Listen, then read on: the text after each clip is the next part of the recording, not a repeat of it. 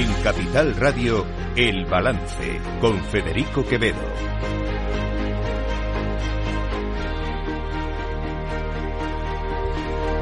Señoras y señores, buenas noches, bienvenidos este viernes 15 eh, de septiembre de 2023, son las 8, una hora menos en las Islas Canarias. Escuchan la sintonía de Capital Radio, les invito a que nos acompañen aquí en el balance desde ahora hasta las 10 de la noche en esta última jornada de esta semana, una semana eh, en la que básicamente lo que se ha venido a poner sobre la mesa, digamos, es una hiperbolización absoluta del debate político, una polarización, diría que casi extrema, eh, bueno, provocada por eso que ustedes ya conocen, que es eh, la, el debate o la negociación en torno a una posible ley de amnistía solicitada por eh, Carles Puigdemont, por Junts per Catalunya, para poder darle su apoyo a Pedro Sánchez en la investidura. El otro día, el presidente del el expresidente del Partido Popular, expresidente del gobierno, José María Aznar, eh, pidió, dijo, vino a, reclamar una movilización de la sociedad civil en contra de esta medida. Eh, Aznar habló entonces de, reeditar una especie de basta ya.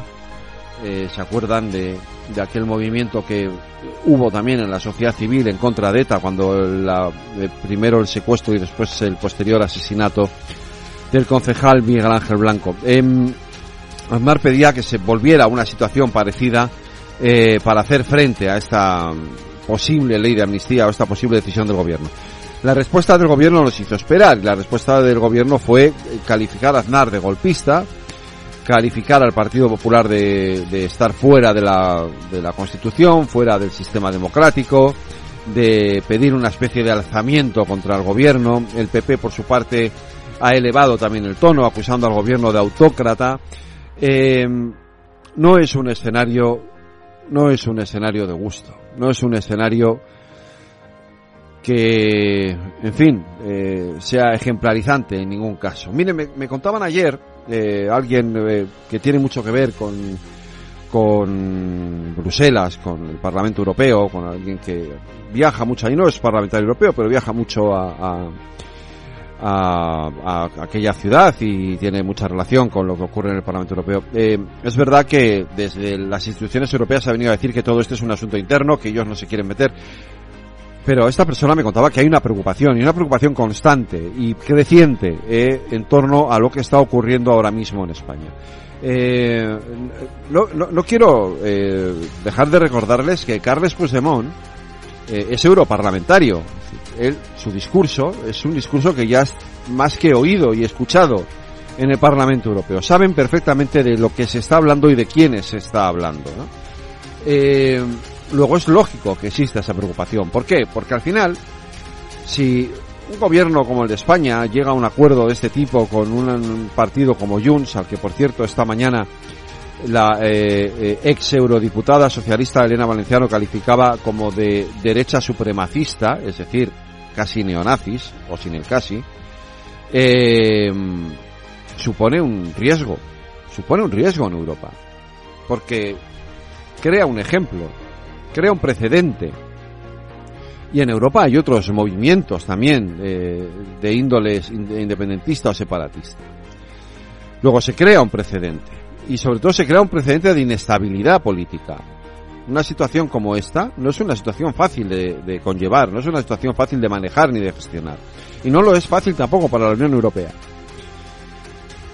Luego, si un partido y el otro tuvieran un mínimo de sentido común, un mínimo de sensatez, un mínimo de sentido de Estado, este sería el momento de abandonar de una vez por todas estas posiciones maximalistas de PSOE y del Partido Popular y sentarse a hablar de lo que está pasando y ver cómo se soluciona.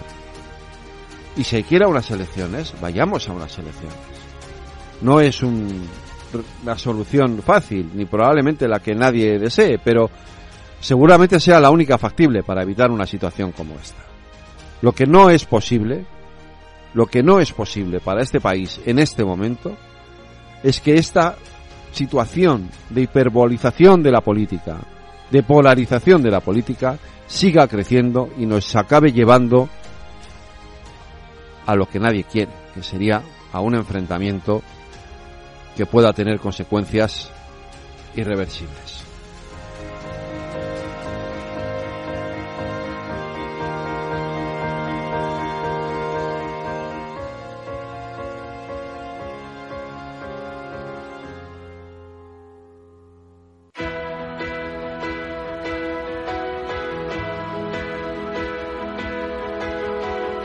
Las noticias de El Balance con Federico Quevedo, Aida Esquirej y Lorena Ruiz. Aida Esquire, buenas noches. Buenas Lorena noches. Ruiz, buenas noches. Buenas Sigue noches. la pugna por llegar a la Moncloa. Sánchez ha reaparecido hoy y ha dicho que se va a dedicar en cuerpo y alma a su propia investidura. El presidente del gobierno ha afirmado que si el líder del PP fracasa en su investidura, él se dedicará en cuerpo y alma para conseguir sacarla adelante. Asimismo, le ha recriminado que haya sometido al país a una descomunal y caprichosa pérdida de tiempo, ya que asegura no cuenta con la mayoría suficiente. que diga que se entiende mal la descomunal pérdida de tiempo de un candidato que, sabiendo su incapacidad para construir una mayoría parlamentaria en el Congreso, ha sometido al país a un periodo de tanto parálisis y también de tanto bloqueo. Un periodo en el que el candidato parece más empeñado en impedir otra investidura, investidura que en lograr la suya.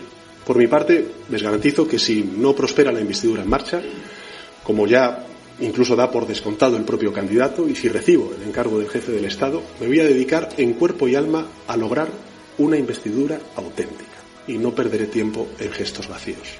Sánchez ha asegurado que hablará con el resto de las fuerzas políticas y con la sociedad civil para conseguir un acuerdo que sea plenamente coherente con la letra y el espíritu de la Constitución. ¿Y qué dice Feijóo? Pues le ha exigido que dé marcha atrás por movilizar al gobierno a favor del chantaje de Carles Puigdemont. El líder del Partido Popular ha pedido al presidente del gobierno que rectifique y no acepte el chantaje de los independentistas que le exigen una ley de amnistía. Era el propio Sánchez el que decía antes del 23J que la amnistía no cabía en la Constitución y que, por supuesto, tampoco el referéndum. Pido solemnemente a Sánchez que dé marcha atrás y que desmienta que está dispuesto a ceder a las pretensiones ilegales del independentismo. Feijóo ha denunciado la deriva del PSOE que cree que va a socavar los principios básicos de la democracia con el único afán de mantenerse en el poder. Sobre el acto convocado el día 24 sobre la amnistía, el líder del Partido Popular ha señalado que no les van a silenciar con sus presiones y sus ataques, sino que van a dar voz a todos esos españoles a los que quieren acallar.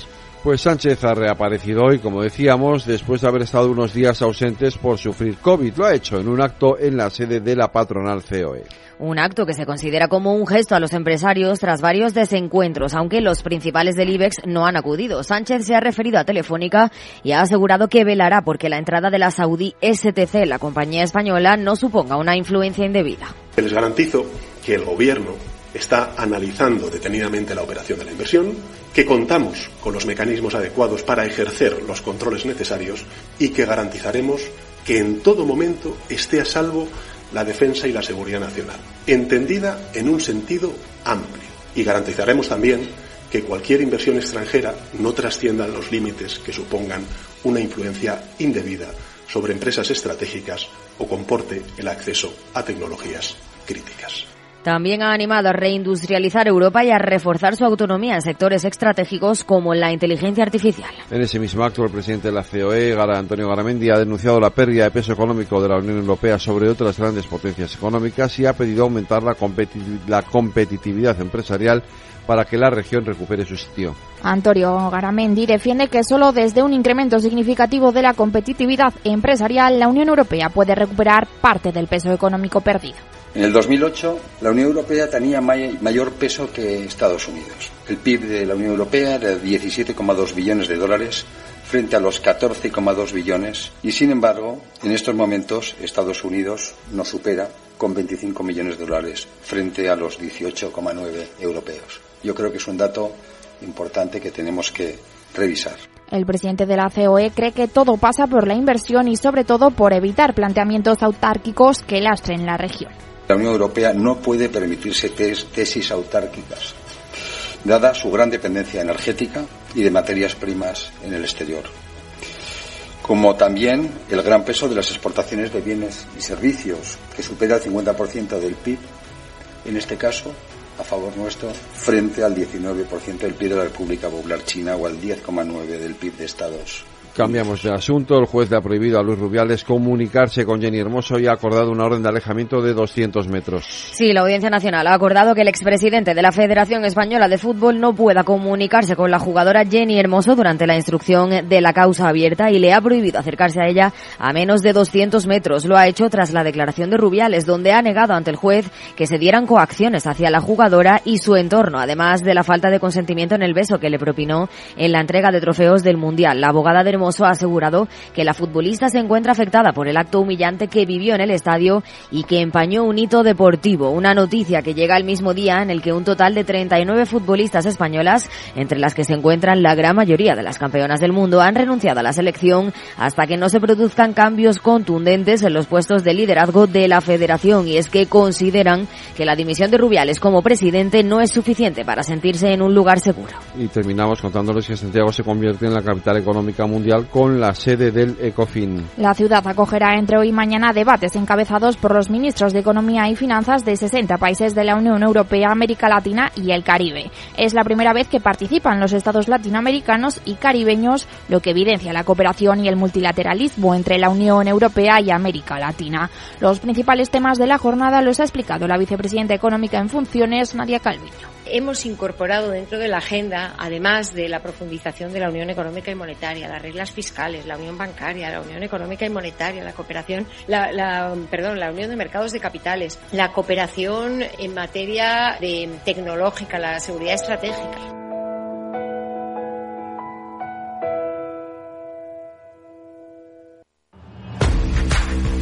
Oye, pensando cómo ahorrar en momentos como este con los precios por las nubes y todavía no conoces XTB, una nueva forma de invertir pensada para todos. Desde solo 5 euros y cero comisiones hasta 100.000 euros al mes para invertir en acciones y ETFs. Con XTB tu dinero está depositado en bancos españoles y tu broker es uno de los más respetados del mundo, regulado por la CNMV y los principales organismos internacionales.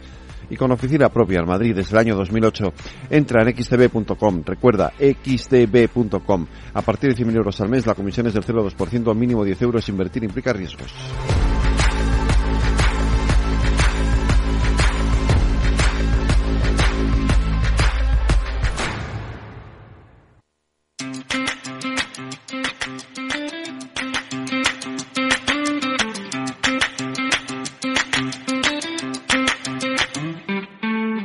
Cajón Desastre, la sección cultural y de entretenimiento de El Balance, con Selena Niezbala. Selena Niezbala, buenas noches. Muy buenas noches, Federico. Un viernes más aquí en nuestro Cajón Desastre. Oye, poco se ha hablado poco, porque se ha hablado mucho de la ley del sigue sí, de muchas de estas cosas, pero poco se ha hablado de algunos de los efectos que está teniendo, que está empezando a tener esa otra ley que también aprobó el Ministerio de Igualdad, la ley de la llamada ley trans. La ley trans, sí. Eh, y esta semana a mí me llamó mucho la atención una noticia que aparecía en el diario El Mundo y bueno, y en más periódicos de un tipo, tipo, eh, lo siento, para mí era un tipo. Es un tipo. Eh, que además es como un armario de cachas de, que maltrató a dos mujeres pero ahora ha decidido cambiarse de, no de sexo, porque sigue siendo un tipo cachas eh, como un armario, pero que ahora es mujer y que quiere ir a una cárcel de mujeres y que, por supuesto, claro, eso le suponga un atenuante en la condena, ¿no? eh, bueno, yo creo que este es solo uno de los temas, que, vamos a tratar hoy, porque desde luego que nuestra invitada es una invitada de lujo y yo he aprovechado la ocasión pues para poder, eh, con, esta percha, ¿no? Tratar otros temas que son muy relevantes en nuestra sociedad y que al final pues eh, eh están englobados eh, en pequeños titulares con los que nos quedamos los medios. Este es un caso, pero como estos hay muchos parecidos eh, que a veces en ocasiones pues no nos llegan eh, no llegan a salir a fondo, ¿no? A flote, entonces no los conocemos, pero también hemos eh, trascendido mucho más, hemos profundizado y hemos querido hablar em, e intentar posicionarnos, ¿no? En, en, ambos bandos de ese concepto, de esas corrientes de feminismo que están surgiendo ahora en la sociedad. Ella es una experta en todo esto, muy sabe muchísimo y yo creo que en esta entrevista nos va a abrir mucho los ojos. Es decir, un tema que tenía que unirnos y que nos está separando. Efectivamente. Inentendible, Algo que debería ser transversal, que debería unir a toda la sociedad y lo que hace es ponernos a unos enfrente de otros. Pues hoy vamos a intentar eh, pues eh, conseguir eh, efectivamente todo lo contrario, unir en lugar de separar. Pues vamos con ello.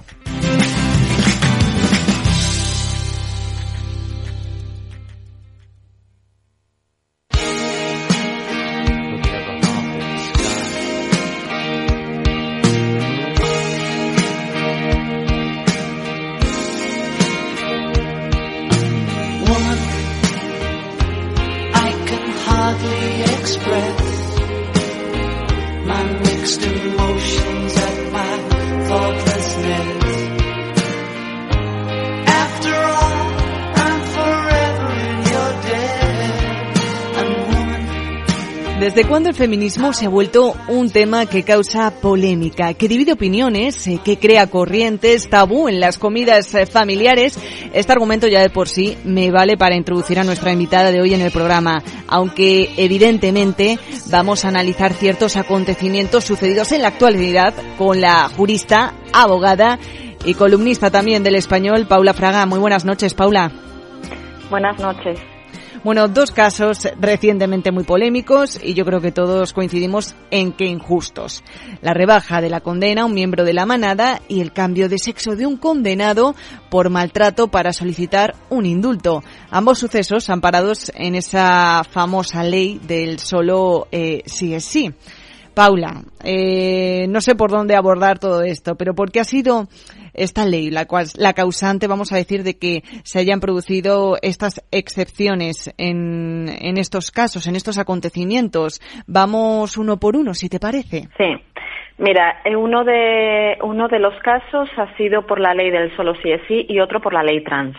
Entonces, eh, si te parece, eh, pues empezamos por el de la ley trans, el, el caso eh, de un señor, eh, Antonio, ahora dice que se llama Milán, a todas luces es una burla absoluta lo que está haciendo, o sea, mm, no hace falta eh, ser psicólogo para ver que esta persona no, no tiene ningún tipo de disforia de, género, que simplemente quiere hacer ese cambio de sexo registral para entrar en una prisión femenina, ¿no? Y para además ir eh, eh, mm, postergando su entrada en prisión, porque lo que ha hecho es un cambio de sexo registral y eh, pedir el indulto. Obviamente, y espero, quiero creer que no le van a dar el, indulto porque mm, lo que está haciendo este, este hombre, como decíamos, es, es, una burla, ¿no? Solo hay que verlo. Es, han hablado además sus víctimas. Este señor tiene dos condenas por, por violencia de género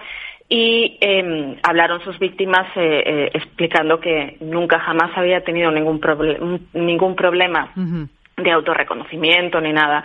El problema cuál es? La ley trans. La ley trans, eh, nosotras, las juristas feministas, hemos advertido durante años de que estas serían las consecuencias, que se iban a utilizar esta ley con motivaciones espurias. ¿Por qué? Porque no han puesto ningún mecanismo que evite el fraude en, en los cambios de sexo registrales. Antes de esta ley, para hacer un cambio de sexo registral tenías que eh, pasar por una hormonación eh, durante dos años, si bien este requisito era dispensable por eh, causas de edad o por, o por problemas em, médicos, y entonces lo único que se estaba exigiendo era un un certificado médico de disforia de género, o sea, lo mínimo para saber que estamos ante una persona que efectivamente tiene una problemática con su propio cuerpo. Y eh, ahora eso se ha eliminado. Lo único que se pide es declaración de, voluntad. Es decir, que un señor va al registro civil y dice, mira, es que me siento mujer. Simplemente decir que se siente mujer, ni siquiera esta ley exige un cambio de nombre, pues simplemente eh, diciendo esto se puede hacer el cambio sexo registral ¿Qué está pasando? Pues está pasando que varones se autoidentifican mujeres y se están metiendo en categorías deportivas femeninas, en prisiones de mujeres, en espacios de mujeres o este caso tan que ha sido tan polémico por, por lo evidente que es, ¿no? Por, por, eso, por la evidencia de la burla que es. De hecho, ahora tenemos a, al colectivo trans, salí ayer Marc Ambroye, una eh, una de las referentes del, del colectivo trans diciendo, bueno, eh, es que esto es un fraude, es que la ley no permite esto, incierto. Eh, la ley, por supuesto, que lo ha permitido, a las, a las evidencias nos, nos remitimos y, como decimos, no hay ningún tipo de mecanismo que evite el fraude, porque ¿cómo vas a probar el fraude si solo lo, lo único que se exige para ese cambio de sexo eh, registral es la, la voluntad, la declaración de voluntad? ¿Cómo le dices tú a alguien?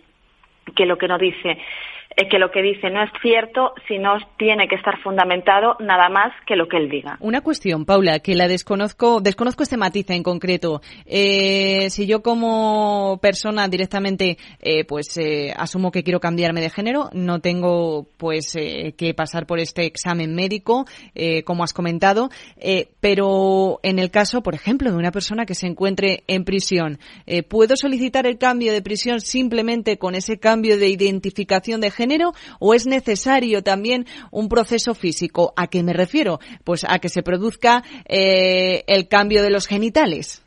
No, eh, simplemente es eh, eh, necesario el cambio de, sexo registral. Es más, hay ya una institución, una, mm, eh, una instrucción, perdón, de, instituciones penitenciarias que ya permite hacer eh, el cambio a, un módulo de, prisiones, incluso haciendo el trámite de ese cambio de sexo registral sin que se lo hubiesen dado, ¿no? Y que ha hecho la ley trans ha venido a reforzar lo que ya era esta instrucción. Por tanto, cualquier varón que simplemente diga mm, me siento mujer puede cambiar a, un módulo de prisiones de mujeres. Ah, tenemos un caso que es eh, terrible, el caso de Jonathan Robaina, que es un señor que ha eh, violado y asesinado eh, a martillazos a su primo, a su prima, y que eh, dijo que se sentía mujer y que quiere estar en un módulo de prisiones de mujeres. Desde la Alianza contra el Borrado a las Mujeres, que es la organización a la que pertenezco, nos hemos puesto en contacto con el, con el Ministerio de Interior a través del portal de transparencia para que nos diesen datos de dónde está este señor y no nos lo quieren dar.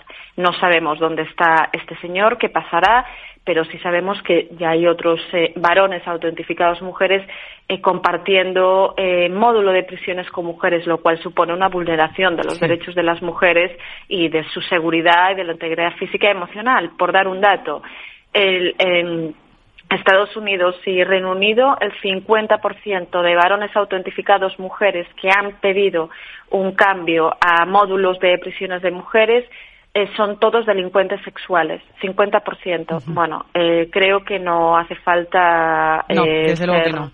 se entiende perfectamente. bueno, pues a este paso se nos van a quedar las cárceles masculinas sin presos. Paula, em, imagino que también existirá cierta herramienta para frenar estos traslados, ¿o no? El caso es que no hay una, una herramienta Mm, práctica, no hay nada que, que, lo permita. ¿Por qué? Porque ahora esta ley trans ha puesto único requisito la declaración de voluntad. Es lo que decíamos las juristas, póngannos por lo menos mecanismos que eviten el fraude y mecanismos que protejan los derechos de las mujeres. Yo como jurista, cuando hacía la contraargumentación jurídica que hemos enviado al Ministerio de Igualdad y que, hemos enviado al Gobierno y que, por supuesto, han rechazado al grito de transfobia, bueno, pues lo que decíamos era, eh, por ejemplo, un mecanismo sería decir eh, absolutamente prohibido que un varón que esté en un proceso judicial o que haya sido condenado por violencia de género, violencia sexual, cualquier tipo de delito relativo a violencia contra las mujeres, prohibido el cambio de sexo registral. Eso hubiese sido un mecanismo. Eh, pero, Paula, voy a leer porque estoy aquí navegando y sí que encuentro, mira,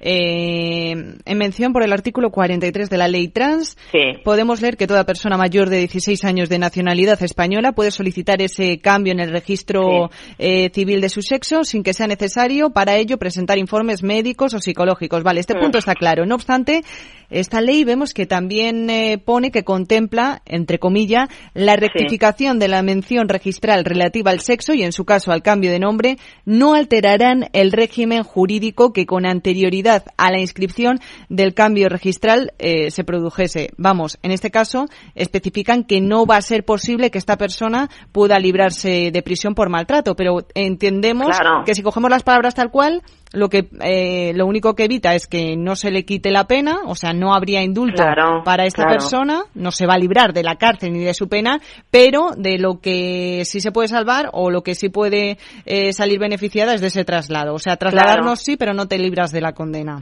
Claro, te explico, te explico ese artículo, porque además eh, eh, cuando he hablado de esto en artículos y cuando lo he puesto en redes sociales, bueno, me han venido con ese artículo, es que eso es un bulo, estás mintiendo. No, perdón. ese artículo es lo mínimo que se puede poner en una ley si no se quieren vulnerar los principios más elementales del ordenamiento jurídico. No puedes eh, condenar y juzgar a alguien y luego, mm, por obra y gracia de un cambio de sexo registral, sacar esa condena. O sea, eso, em, como decimos, vulnera principios básicos del, del ordenamiento constitucional y jurídico. Entonces, eso, ese artículo era eh, absolutamente absolutamente necesario no para no revertir eh, o anular eh, condenas ahora bien una vez que, que esa persona está condenada con un cambio de sexo registral puede acceder a, a unas bueno pues a una a, una prisión de, mujeres, ¿no? Y además, ¿qué pasa también con los agresores habituales? Porque eso mm, no han puesto mecanismo de protección para esto, porque este señor, por ejemplo, del que, del que hablamos, eh, que ha pedido el indulto, si eh, vuelve a maltratar, lo cual, mm, visto el perfil, tampoco es, es, es nada nada que no pueda suceder. Es un señor muy violento, como han eh, explicado eh, sus parejas. Si vuelve a maltratar, este señor con el cambio de sexo registral ya no podría nunca más volver a ser juzgado por eh, violencia de género o cualquier delito relativo a, violencia contra las mujeres. No, no se le podría poner ningún tipo de, pena en ese sentido o aplicar, por ejemplo, la agravante, la circunstancia modificativa agravante de género. Por tanto, por supuesto, para los delitos pasados, claro que no se puede eh, revertir la situación, como decimos, mm, es básico en el, en el, en el ordenamiento constitucional.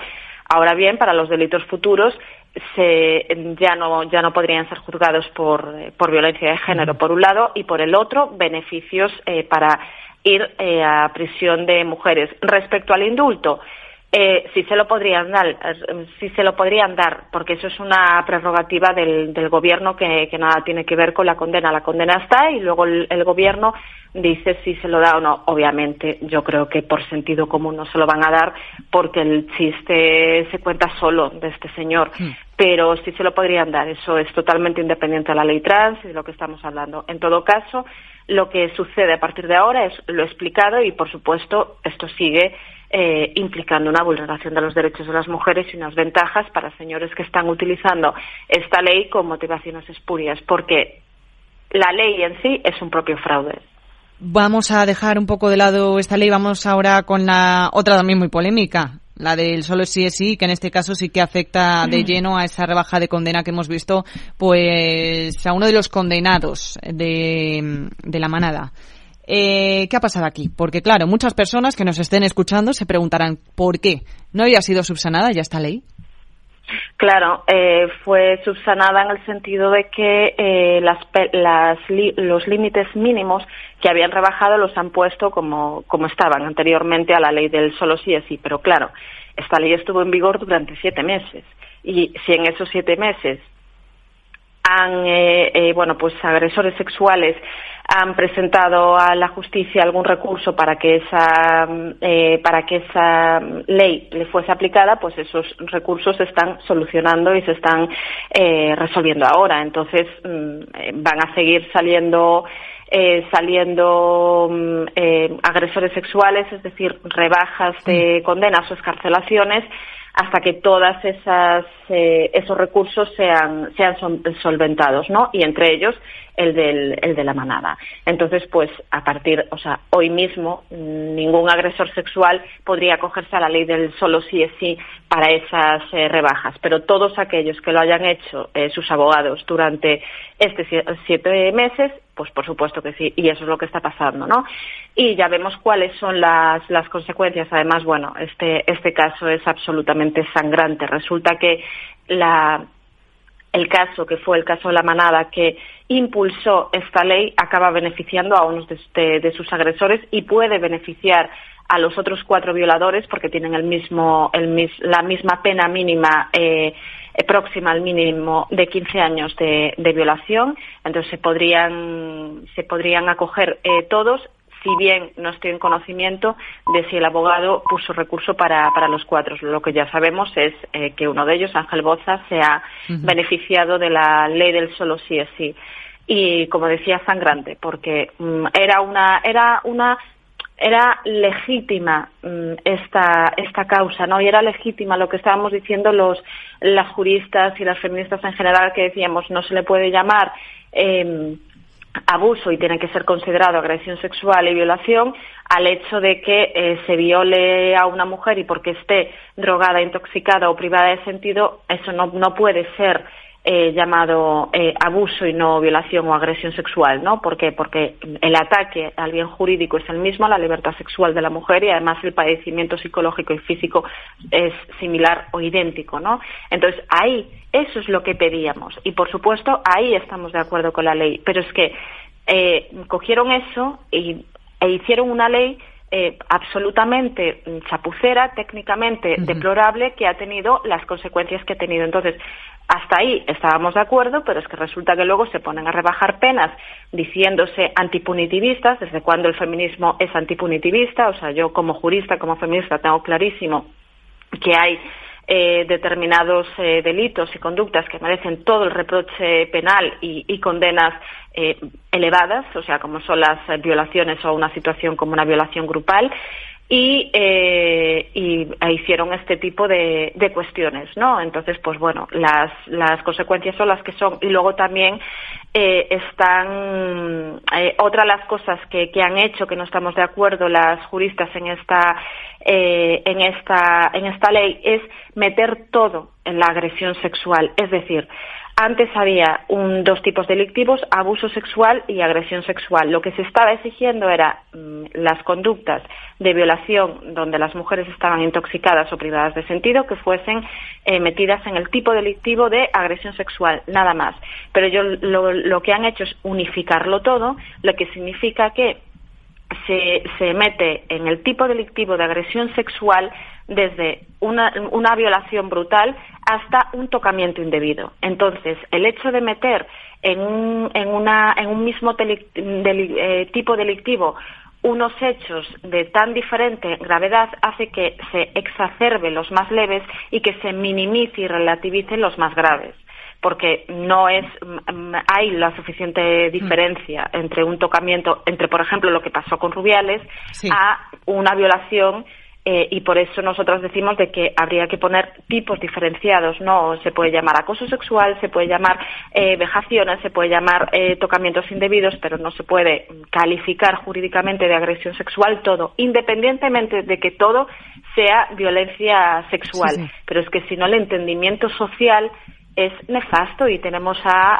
a media sociedad levantada con lo que pasó con Rubiales, que sigue siendo grave, eh, pero tenemos a media sociedad absolutamente levantada, no entendiendo nada, diciendo, eh, de verdad, le estáis llamando agresión sexual a un tocamiento o un beso no consentido. Para mí es, por supuesto, violencia sexual, pero es un tipo de violencia sexual leve que yo no lo eh, metería dentro del, de la, mm, bueno, pues del tipo de agresión sexual. Como vemos, se exacerban eh, los casos eh, más leves y eso provoca además nulo entendimiento social es de la fantástico, Paula, que saques este tema porque precisamente no eh, hemos comenzado a poner estos dos ejemplos sobre la mesa estos casos, estas condenas, pues que se han visto afectadas o modificadas pues por estas dos leyes en concreto, pero al final a lo que vamos, ¿no? El fondo del asunto es que todo esto ha traído cola con, con este concepto. El feminismo al final se ha convertido en un tema eh, polémico, tabú en todas las mesas prácticamente.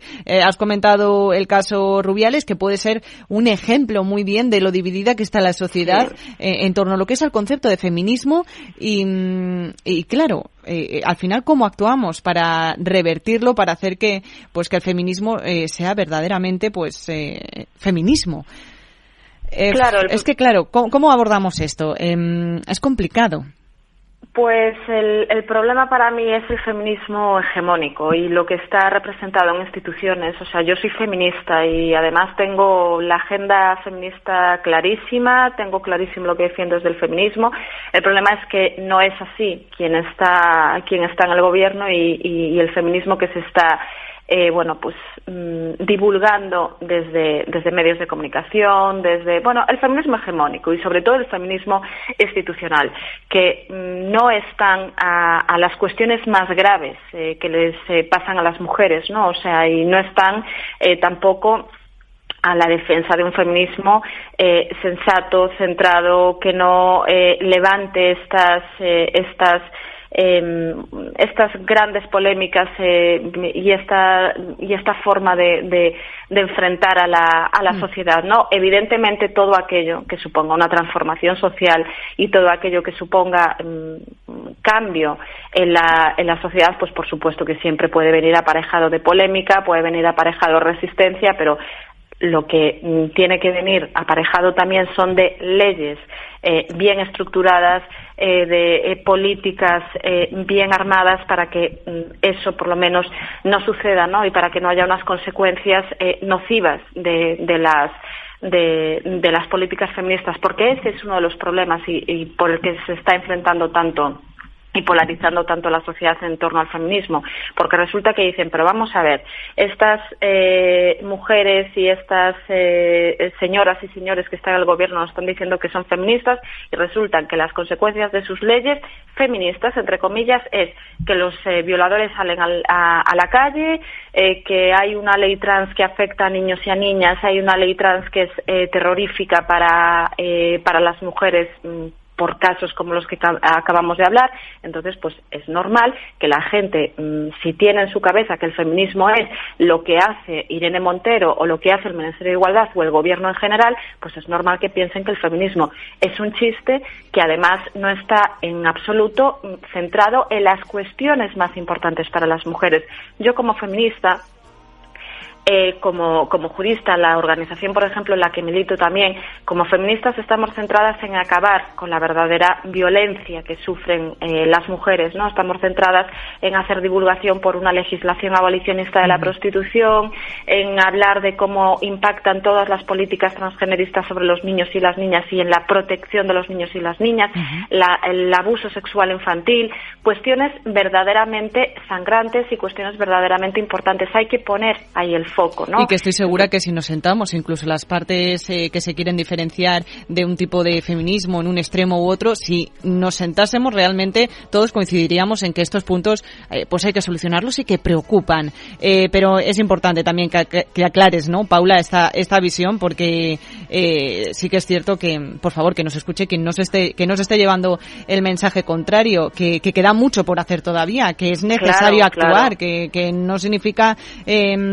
eh, pues eh, que lo que se esté haciendo todo sea horrible. Claro que hay que avanzar y que hay que dar pasos, pero mm, con cuidado hay que hacer las cosas bien, porque a veces con la intención eh, pues no vale, solo eh, no vale. Se, se, puede hacer mucho daño. Paula Fraga, eh, abogada, muchísimas gracias por habernos acompañado hoy. Ha sido pues una charla muy amena y desde luego que mm, quedaría para mucho más y yo me quedaría aquí hablando contigo toda la noche, pero bueno, tenemos que dejar que el programa continúe.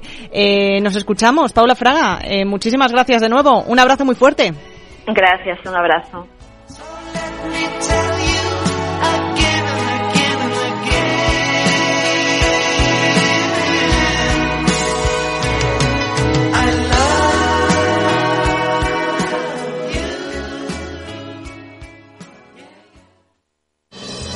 Si millones de personas vienen a las oficinas de correos cada año, será por algo. La tarjeta Correos prepago con la que realizar pagos, compras y transferencias sin vinculación a ningún banco es uno de esos algos. Descubre este y otros productos en las oficinas de correos y en visitcorreos.es.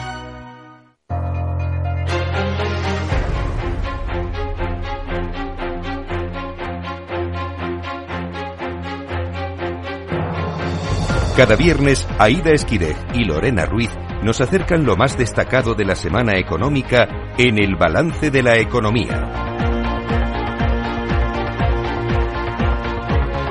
Aida Esquire, Lorena Ruiz, buenas noches a las dos. Vamos allá con estos titulares de la semana económica. Hola, ¿qué tal, Fede? Pues el Banco Central Europeo ha vuelto a subir los tipos de interés 25 puntos básicos. Se trata de la décima subida de tipos que sitúa el precio del dinero en el 4,5%, el nivel más alto de los últimos 20 años. Los mercados, por su parte, consideran que esta será la última subida. A su vez, la entidad ha revisado a la baja las estimaciones de crecimiento y al alza las de inflación. Concretamente, prevé que el crecimiento económico se reduzca dos décimas más de lo estimado hasta el 0,7%, mientras que contempla la subyacente en el 5,1.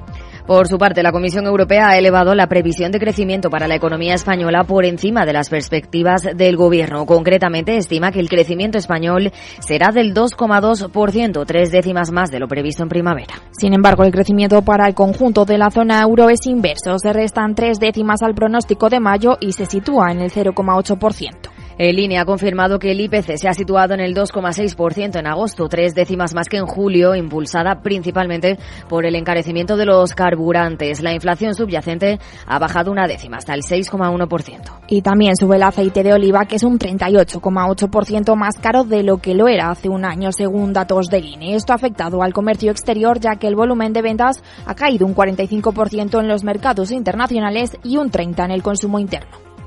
La eurozona ha cerrado julio con un superávit de 6.500 millones de euros en su balanza comercial, una cifra que contrasta con el déficit de más de 36.000 millones de euros del mismo periodo del año anterior, según los datos de la Oficina Estadística Europea Eurostat. Alemania y Francia han acordado estrechar la cooperación para impulsar el crecimiento en Europa. El ministro de Economía francés, Bruno Le Maire, ha participado en la reunión en la que se ha puesto sobre la mesa la descarbonización de la economía y la reducción de los procesos burocráticos. Bruselas investigará las subvenciones a los coches eléctricos chinos que dice distorsionan el mercado. Lo hace cuando conocemos que se han duplicado las exportaciones de coches eléctricos de China. Santiago de Compostela se ha convertido en la capital económica mundial. La ciudad acogerá entre hoy y mañana debates encabezados por los ministros de Economía y Finanzas de 60 países de la Unión Europea, América Latina y el Caribe. Entre otros asuntos tratarán la reforma de las reglas fiscales de la zona euro. El coste laboral por trabajador y mes ha superado los 3.000 euros en el segundo trimestre, lo que supone un aumento de casi el 6% con respecto al mismo periodo de 2022. Según el INE, del coste total, más de 2.200 euros corresponden a salarios y 718 euros a cotizaciones obligatorias a la seguridad social. El sector turístico español va camino de marcar unos registros históricos en 2023. En los siete primeros meses del año, los hoteles recibieron a más de 63 millones de viajeros, un 2,3% más que el mismo periodo de 2019, con un crecimiento del 4,2% en la llegada de turistas nacionales y del 0,6% en la de los extranjeros. Hoy en el balance de la economía nos detenemos en la marca España y en los datos turísticos del verano. Pues en nuestro país podría cerrar 2023 con récord de 86 millones y medio de turistas. Hablamos con Jesús Hernández, director estratégico de Design Bright and Partners. Buenas tardes, Jesús, ¿qué tal? Hola, buenas tardes. Bueno, mm, como decía, el sector turístico español va camino de marcar unos registros históricos, una vez superadas todas las restricciones de la pandemia, ya sabemos cómo la vivimos. Eh, ¿Por qué es tan atractiva la marca España para los turistas? Bueno, porque la, la, marca España primero es una marca que lleva construyéndose muchos años. Eh, luego hablaremos sobre si de la manera adecuada o no, pero es una marca que muchos mercados ya conocen hace muchos años, que tiene un reconocimiento importante, sobre todo en el turismo vinculado a sol, playa y, destino de calidad-precio, que en destinos como Alemania e Inglaterra eh, lleva muchos años, no es un destino nuevo, se considera como seguro y por lo tanto hace que siempre esté en el top of mind cara a tomar una decisión. Para poner un poco a los oyentes en contexto, eh, ¿nos puedes explicar un poco qué es la marca España? Pues la marca España es básicamente lo que aparece en la cabeza de las personas cuando planean viajar a un sitio u otro. Y en el caso de España eh, aparecen ciertos conceptos, y asociaciones que hacen que les sea más atractivo o no. Por ponerlo de una manera, porque siempre es muy difícil imaginar cómo es tu marca país, porque tú vives dentro y, de cara al turista, pues tú nunca vas a tener esa visión de turista, sino la visión del que vive lejos de allí. Pero es más fácil imaginarlo cuando piensas en, por ejemplo, para ti, que es la diferencia entre pensar en Francia o pensar Italia o pensar Turquía. ¿no? Cuando piensas en esos países aparecen ciertos conceptos de cuánto te va a costar ese viaje, qué tipo de experiencia vas a vivir allí, eh, cómo de seguro no es, eh, cómo, si es algo que va a ser más glamuroso o menos, si es algo que va a ser más de fiesta o menos. Y ese tipo de asociaciones los países eh, los han ido construyendo con el tiempo y hace que al final más o menos a todos los países les aparezca la misma idea. Y en el caso de España, pues exactamente lo mismo, pero para el turista. ¿Y qué es lo que transmitimos a los turistas para que España sea eh, su destino elegido? No sé si eligen experiencias, eh, no sé por qué, por qué se decantan. Pues mira, España es sobre todo un destino de eh, sol y playa eh, de muy buena relación calidad-precio. Eh, hemos hecho estudios recientemente porque, como te decía, es más fácil entender, lo, ves con los ojos del turista, y es un destino que da asociaciones muy parecidas a las que pueden dar Cuba, Indonesia, es decir, países donde sabes que vas a estar bien pero en el caso de España con un plus de seguridad porque es Europa. Eh, pero bueno, ese tipo de destinos, eh, si me entiendes, como más divertido y, más de sol y playa. ¿Tenemos alguna similitud con otros países europeos o solo con Indonesia, Cuba, como has ido diciendo? El de Europa el que más eh, con el que más se asimila es con Portugal y con Italia. Eh, por eso, por lo mismo, porque, porque son países de climatología parecida y, y lo único que Italia tiene más construida una imagen gastronómica porque es una, una cultura gastronómica más popular, por así decirlo, es decir, tú, tú estás en Estados Unidos y hay restaurantes italianos por todos lados y vayas donde vayas, eso hace que al final hagan un, un clic con la gastronomía eh, más sencillo que el que, el que puede hacer que el que puede hacer España. Y Portugal tiene una vinculación un poco de, más económico de, destino más económico. Pero bueno entre esos dos. Y esta marca España ha cambiado a lo largo del tiempo o más o menos siempre ha sido similar pues mira la primera conciencia de una construcción de, marca España o de un intento de, construcción de, marca España eh, se remonta prácticamente a la, a la época de la dictadura donde se empieza a lanzar carteles al extranjero de una España de sevillanas, de una España de sol, de playa, de sangría. Eh, y, efectivamente los tiempos han cambiado mucho, ha evolucionado mucho, pero tampoco ha variado todo lo que a muchos sectores económicos les gustaría eh, y no se ha terminado de transmitir la profundidad de la realidad de la marca España. Se ha hablado muy poco de una España sostenible, se ha hablado muy poco de una España, o se ha llegado a transmitir poco la realidad de una España con una red ferroviaria, ferroviaria eh, única o con un sistema de salud único, ¿no? Es decir, se, ha transmitido una marca España muy del turista de verano, del, turista estacional y no tanto del que se quiere mudar a vivir. ¿Y las empresas se benefician de esta marca España de la que estamos hablando? Pues mira, depende del sector. Eh, te pongo un ejemplo. Por ejemplo, la, percepción de Alemania siempre ha sido la de un país eh, organizado. Eh, eso ha hecho que las industrias, por ejemplo, de motor, de los coches, les, se vean muy beneficiadas. Eh, lo mismo pasa con Italia, un país que se ha percibido tradicionalmente como estiloso, eh, a la moda, etcétera. Por lo tanto, las todo lo que tenga que ver con moda, estilo, etcétera, eh, se usa mucho las eh, empresas de ese país usan mucho su marca su marca Italia o su marca Alemania. En el caso de España, todas las empresas relacionadas con el ocio, el turismo, la hostelería, la diversión, se han visto muy beneficiadas por la marca España. Sin embargo, otras, eh, como mencionaba antes, relacionadas con el transporte, con la, con la salud, han sentido que la marca no les apoyaba todo lo que le, podía apoyar. Y además del turismo, ¿hay otros pilares eh, que formen parte de la marca España? Pues mira, siempre que se habla de, marca país hay que tener dos en cuenta. Primero, dos elementos en cuenta. Primero, la marca turista, que, al final el turismo en cualquier país es un, elemento clave para, para el PIB. Eh, y segundo, la marca ciudadano, ¿no? Como la marca país eh, muestra un, un lugar el que apetece venirse a vivir, por lo tanto venir a traer las empresas, venir eh, a traer talento, ¿no? Que, esto al final eh, construye un, tejido económico muy fuerte y marca la diferencia entre países eh, estacionales y, países que tienen vida todo el año. por lo tanto, siempre hay que tener un, un ten con ten en ambas, porque los, los significados que pueden ser atractivos para el turista pueden resultar incluso perjudiciales para la atracción de talento o para la atracción de, ciudadano de, más largo recorrido, por lo tanto son conceptos diferentes y hay que tener ambos en cuenta. Y bueno, eh, ¿afectan los líos políticos, las controversias y todo lo que pasa eh, a la marca España?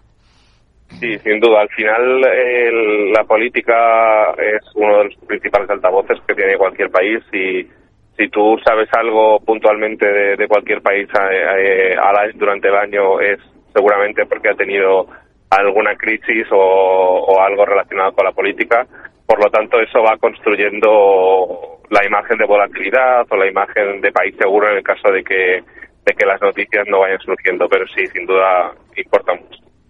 Y este año el sector turístico español se ha recuperado en parte impulsado por la demanda de los mercados alemán y británico. ¿Por qué estos dos países y no otros? Si antes hablábamos de similitudes con Portugal y con Francia, por ejemplo. Mm, el, el, británico, por ejemplo, es un, mercado que, tradicionalmente siempre ha tenido una conexión, como decía antes, muy importante con, España. Es decir, ni el alemán ni el británico son mercados nuevos, eh, son mercados al contrario que siempre se han considerado a, desarrollar o a explotar por, por, España. Y, y, bueno, es que ahora los datos siempre están muy contaminados por lo que fue la época COVID, la época rebote del COVID, que, que también hizo que los datos eh, variasen mucho. Ahora se está empezando a estabilizar y yo creo que este crecimiento no es ni más ni menos que la constatación de una tendencia de mercados que ya veían destinos españoles como, como destinos muy atractivos. Bueno, el verano de 2023 tiene dos caras, el aumento del gasto del turismo extranjero y la contención en el consumo por parte del turista nacional. No sé si nos puedes contar algo de esto. Sí, eh, al final, por supuesto, hay un factor económico, ¿no? Eh, eh, hay un factor de, salarios medios y de economías locales, en la cual obviamente hay países que se encuentran en, mejores situaciones que España y para los que España siempre va a ser un destino de relación calidad-precio, porque es obvio que no es lo mismo tener un salario medio de 1.500 que de 3.000, como pueden tener en, otros países europeos, y por lo tanto lo que es la, el ticket medio de, de pasar un día en Canarias, por ejemplo, pues no, no es lo mismo para no es lo mismo para un alemán que, para un inglés. Y el mercado local, por lo general, eh, que, no es España un destino tan económico como, era, como era antes, lo cual tiene todo el sentido del mundo porque al final si se incrementa el, número de ciudadanos extranjeros que vienen a hacer turismo a España, los eh, restaurantes, hoteles, etcétera, van a adaptar sus precios al que más paga, que por lo general va a ser el alemán, el inglés y, no el español, y por lo tanto el español va a sentir que, ese ticket medio, y esto es una polémica que ya lleva, por ejemplo, muchos años presente en, sitios como Mallorca, ¿no? Con el mercado alemán, va a sentir que el español va a sentir que ese ticket medio es demasiado alto para, para sus posibilidades económicas. ¿Y esto afecta a nivel nacional? Sí, sí, sin duda, sin duda. Afecta porque al final están, el, español está empezando a buscar destinos más low cost, está empezando a explorar eh, destinos alternativos eh, para poder eh, para poder encontrar eh, algo que se ajuste más a su presupuesto y a la vez el hostelero y el restaurador dependen más de, un mercado internacional que obviamente no tiene el índice de repetición eh, que tiene que tiene uno local y que y que va a encontrar quizá un ticket medio mucho más alto en verano pero en puentes nacionales o en festividades nacionales pues va a tener que variar sus precios para atraer al público local. Y otro dato de este año que hemos conocido es que hay más turistas, pero se quedan menos noches porque el precio disparado de los hoteles pues ha hecho que muchos acorten las vacaciones. El precio de, la, de una habitación de un hotel en julio, por ejemplo, fue 26 euros más caro que en 2019 según el INE. No sé si esto también afecta a que, por ejemplo, pues yo que sé, venga un turista extranjero y diga, uy, qué caro ha sido, mejor el año que viene me voy a, pues a otro país que sea más baratos los hoteles. Siempre, son, siempre la, la, la siempre, siempre va eh, eh, de hecho, que se hayan reducido las noches es en cierta medida una, una buena noticia, en el sentido de que han preferido viajar a España menos días que, a otros lugares más días, eh, pero efectivamente el, el, mercado turístico es un mercado ultra competido eh, y, y, por eso, y vuelvo al inicio de la conversación, lo, lo importante es que España sea capaz de transmitir toda la profundidad de, su oferta y todo lo que significa la marca España, no solo Sol y Playa, porque al final en Sol y Playa hay muchos competidores, eh, sobre todo fuera de Europa, que, pueden ofrecer precios mucho más competitivos. Claro, los hoteleros están diciendo que está empezando a haber una tendencia de un cambio de modelo hacia un turismo más cualitativo. Sí, eh, ese, modelo más cualitativo que no está pasando de manera heterogénea en de manera homogénea, perdón, en, todas las partes de España. Eh, sí que se está encontrando más en, ciudades con, con, una, con un tejido turístico importante, ciudades como Barcelona, eh, ciudades como Mallorca, donde el precio al final ha hecho que, llegue un, un, turista que está dispuesto a gastarse, a gastarse mucho más. El problema es que no todas las ciudades de España, hablamos de una marca España como marca general, pero luego cada ciudad tiene su propia marca y no es lo mismo viajar a, Barcelona que viajar a Santander, que viajar a Cádiz, que viajar a Valencia, ¿no? Y, y el, el turista al final ya asocia unas percepciones con cada marca, a la cual eh, quizá a Barcelona se le puede permitir aumentar el ticket medio más de lo que se le permite a Cádiz, eh, por ejemplo, y, eso hace que no todas las ciudades puedan permitirse ese, ese, como tú has dicho, ese turista más cualitativo que termina gastando más en el ticket medio. Y para ir terminando, ¿promocionamos bien la marca España? ¿Es algo que ha cambiado a lo largo del tiempo? Porque mm, se han hecho muchas publicidades, ¿no? Mucho, muchas campañas publicitarias sobre la marca España, pero no sé si la promocionamos bien como país. Yo creo que promocionamos bien una parte eh, que tenemos todos bastante asumida y cuando se hacen estudios sobre, porque al final el primer eh, embajador de la marca España tiene que ser el, propio español que tenga claro por qué, qué diferencia su, su marca como país que de, otras y, y, por tanto creo que ahí todos estamos de acuerdo en la parte de, de, un país seguro, de un país tranquilo, donde divertirse, donde se come bien. Yo creo que eso lo tenemos claro pero que hay otros elementos, como comentábamos antes, eh, más enfocados a la cuestión de talento y, al destino de, larga duración, que ahí hay más eh, divergencia y que eh, de repente pues hay industrias que empujan por España es un destino de compras, otros que es un destino de salud, otros que es un destino tal, y ahí sí que creo que, que falta un poco ponernos de acuerdo en, en qué queremos posicionar para y que queremos para el futuro de la marca España, más allá de lo que ya está claro y construido hace, hace años. ¿Y cómo lo harías tú? ¿Qué propondrías, así a grandes rasgos?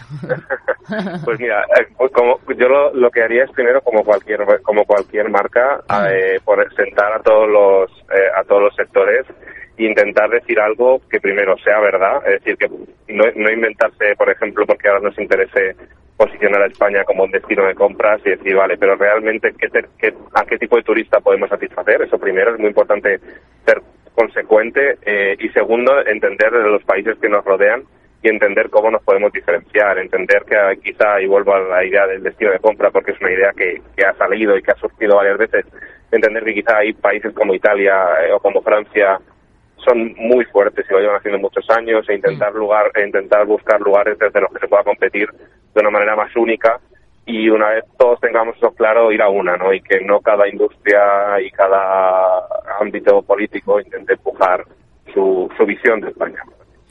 Pues Jesús Hernández, director estratégico de Design Bridge and Partners, muchas gracias por atender la llamada del balance de la economía de Capital Radio. Muchas gracias. Muchas gracias a vosotros. ¿Quieres cobrar por operar con tu dinero? Con DarwinX es posible y funciona así. Operas un universo de más de 1.500 instrumentos financieros en condiciones competitivas, con nuestro broker o a través de Interactive Brokers. Y aquí viene lo bueno. Mientras operas, construyes tu track record para nuestra gestora que te paga por tu éxito. Llevamos más de 10 años impulsando el talento. Hemos atraído más de 95 millones de dólares de capital inversor y pagamos a nuestros mejores traders cientos de miles de euros al año en comisiones de éxito. Darwinex, donde no pagas de más y cuanto mejor operas, más cobras. ¿A qué esperas? Tu capital está en riesgo. El rendimiento pasado no es una indicación de resultados futuros. Datos actualizados en agosto de 2023. Capital Radio, Madrid, 103.2 FM. Esto te estás perdiendo si no escuchas a Rocío Arbiza en Mercado Abierto. Eduardo Martínez, cofundador de la FinTech Tokio. El mercado africano también está creciendo muchísimo. Hay que tener en cuenta que tanto el mercado asiático, africano y latinoamericano es un mercado donde hay más penetración de móviles que de banca por lo cual eh, propuestas digitales que puedas tener en el móvil son muy eficientes para ese tipo de mercados. Mercado Abierto con Rocío Arbiza.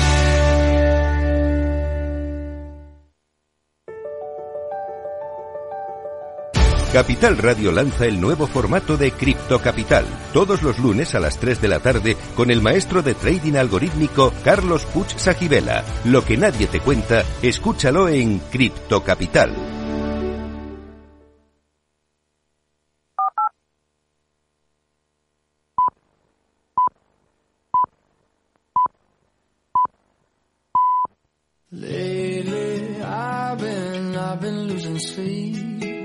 dreaming about the things that we could be. But baby, I've been, I've been praying hard. Said no more counting dollars, we'll be counting stars. La tertulia de El Balance, con Federico Quevedo.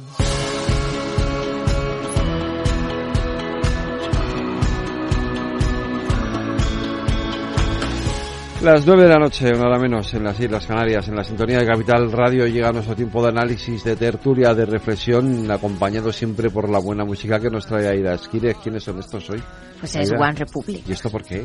Pues porque cumple 45 añitos el guitarrista Zach Filkins, que habla español perfectamente Ah, porque mira, estuvo parte bien. de su juventud en Barcelona, seguramente mejor que yo inglés. Seguramente, Que no duda. que Que, yo, desde luego. Zach Filkins. Y además es un gran oyente del programa, porque como estuvo aquí ya nos conoce y, Claro. y nos escucha habitualmente. Eh, se entiende, Zach. no se entiende. En fin, la música de One Republic nos sirve para que nos vayamos metiendo en materia de la tertulia. En fin, queridos tertulianos, por fin es viernes.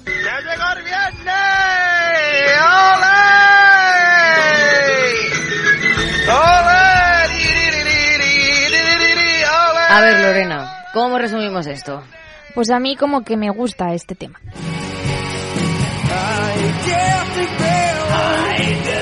Esto es heavy, heavy.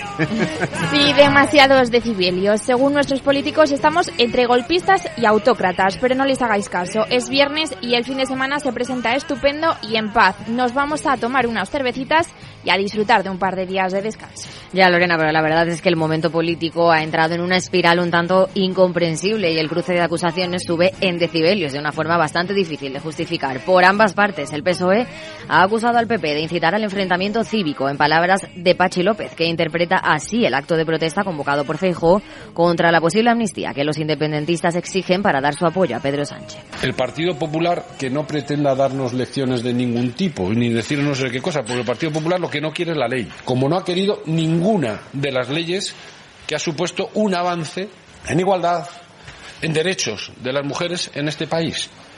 Por lo tanto, que no nos vengan con cuentos. Sus palabras se suman a la acusación de golpismo que la portavoz del gobierno adjudicó a Aznar y que aquí ya hemos criticado. El expresidente del Partido Popular respondió ayer, a su vez considerando esas palabras un signo de la reacción autocrática del gobierno. Eso es de lo que se está hablando en España. Y todo lo demás es, digamos, son las eh, reacciones autocráticas propias de una autocracia que considera que todo aquel que no está de acuerdo con lo que con el que está en el gobierno, pues es eh, antiespañol o es eh, fascista o es golpista. En fin, parece que hay que recordarles que el derecho a la manifestación y la protesta no constituyen golpismo ni enfrentamiento cívico, que el gobierno no es autócrata y que el gobierno ha prometido moverse en el campo de juego de la Constitución. Dice Ayuso que ya mismo Bildu llama terroristas al Partido Popular. Bueno, en primer lugar, porque le están dando la vuelta tanto a lo que está sucediendo que ya estamos a dos tardes de que Bildu nos llame terroristas. Y faltan los dos protagonistas principales. Pedro Sánchez ha reaparecido hoy porque ya sabéis tenía COVID y claro, pues ha tenido que criticar a Feijóo. que diga que se entiende mal la descomunal pérdida de tiempo de un candidato que, sabiendo su incapacidad para construir una mayoría parlamentaria en el Congreso, ha sometido al país a un periodo de tanto parálisis y también de tanto bloqueo. Un periodo en el que el candidato parece más empeñado en impedir otra investidura, investidura que en lograr la suya. Por mi parte, les garantizo que si no prospera la investidura en marcha, como ya incluso da por descontado el propio candidato, y si recibo el encargo del jefe del Estado, me voy a dedicar en cuerpo y alma a lograr una investidura auténtica y no perderé tiempo en gestos vacíos. Y Feijóo le pide, que ya le falta hacerlo, por favor, que dé marcha atrás con la ley de amnistía. Era el propio Sánchez el que decía antes del 23J que la amnistía no cabía en la Constitución y que, por supuesto, tampoco el referéndum. Pido solemnemente a Sánchez que dé marcha atrás y que desmienta que está dispuesto a ceder a las pretensiones ilegales del independentismo. Por cierto, que hoy hemos sabido que Aznar y Rajoy han confirmado que acudirán al acto organizado por el PP contra la amnistía.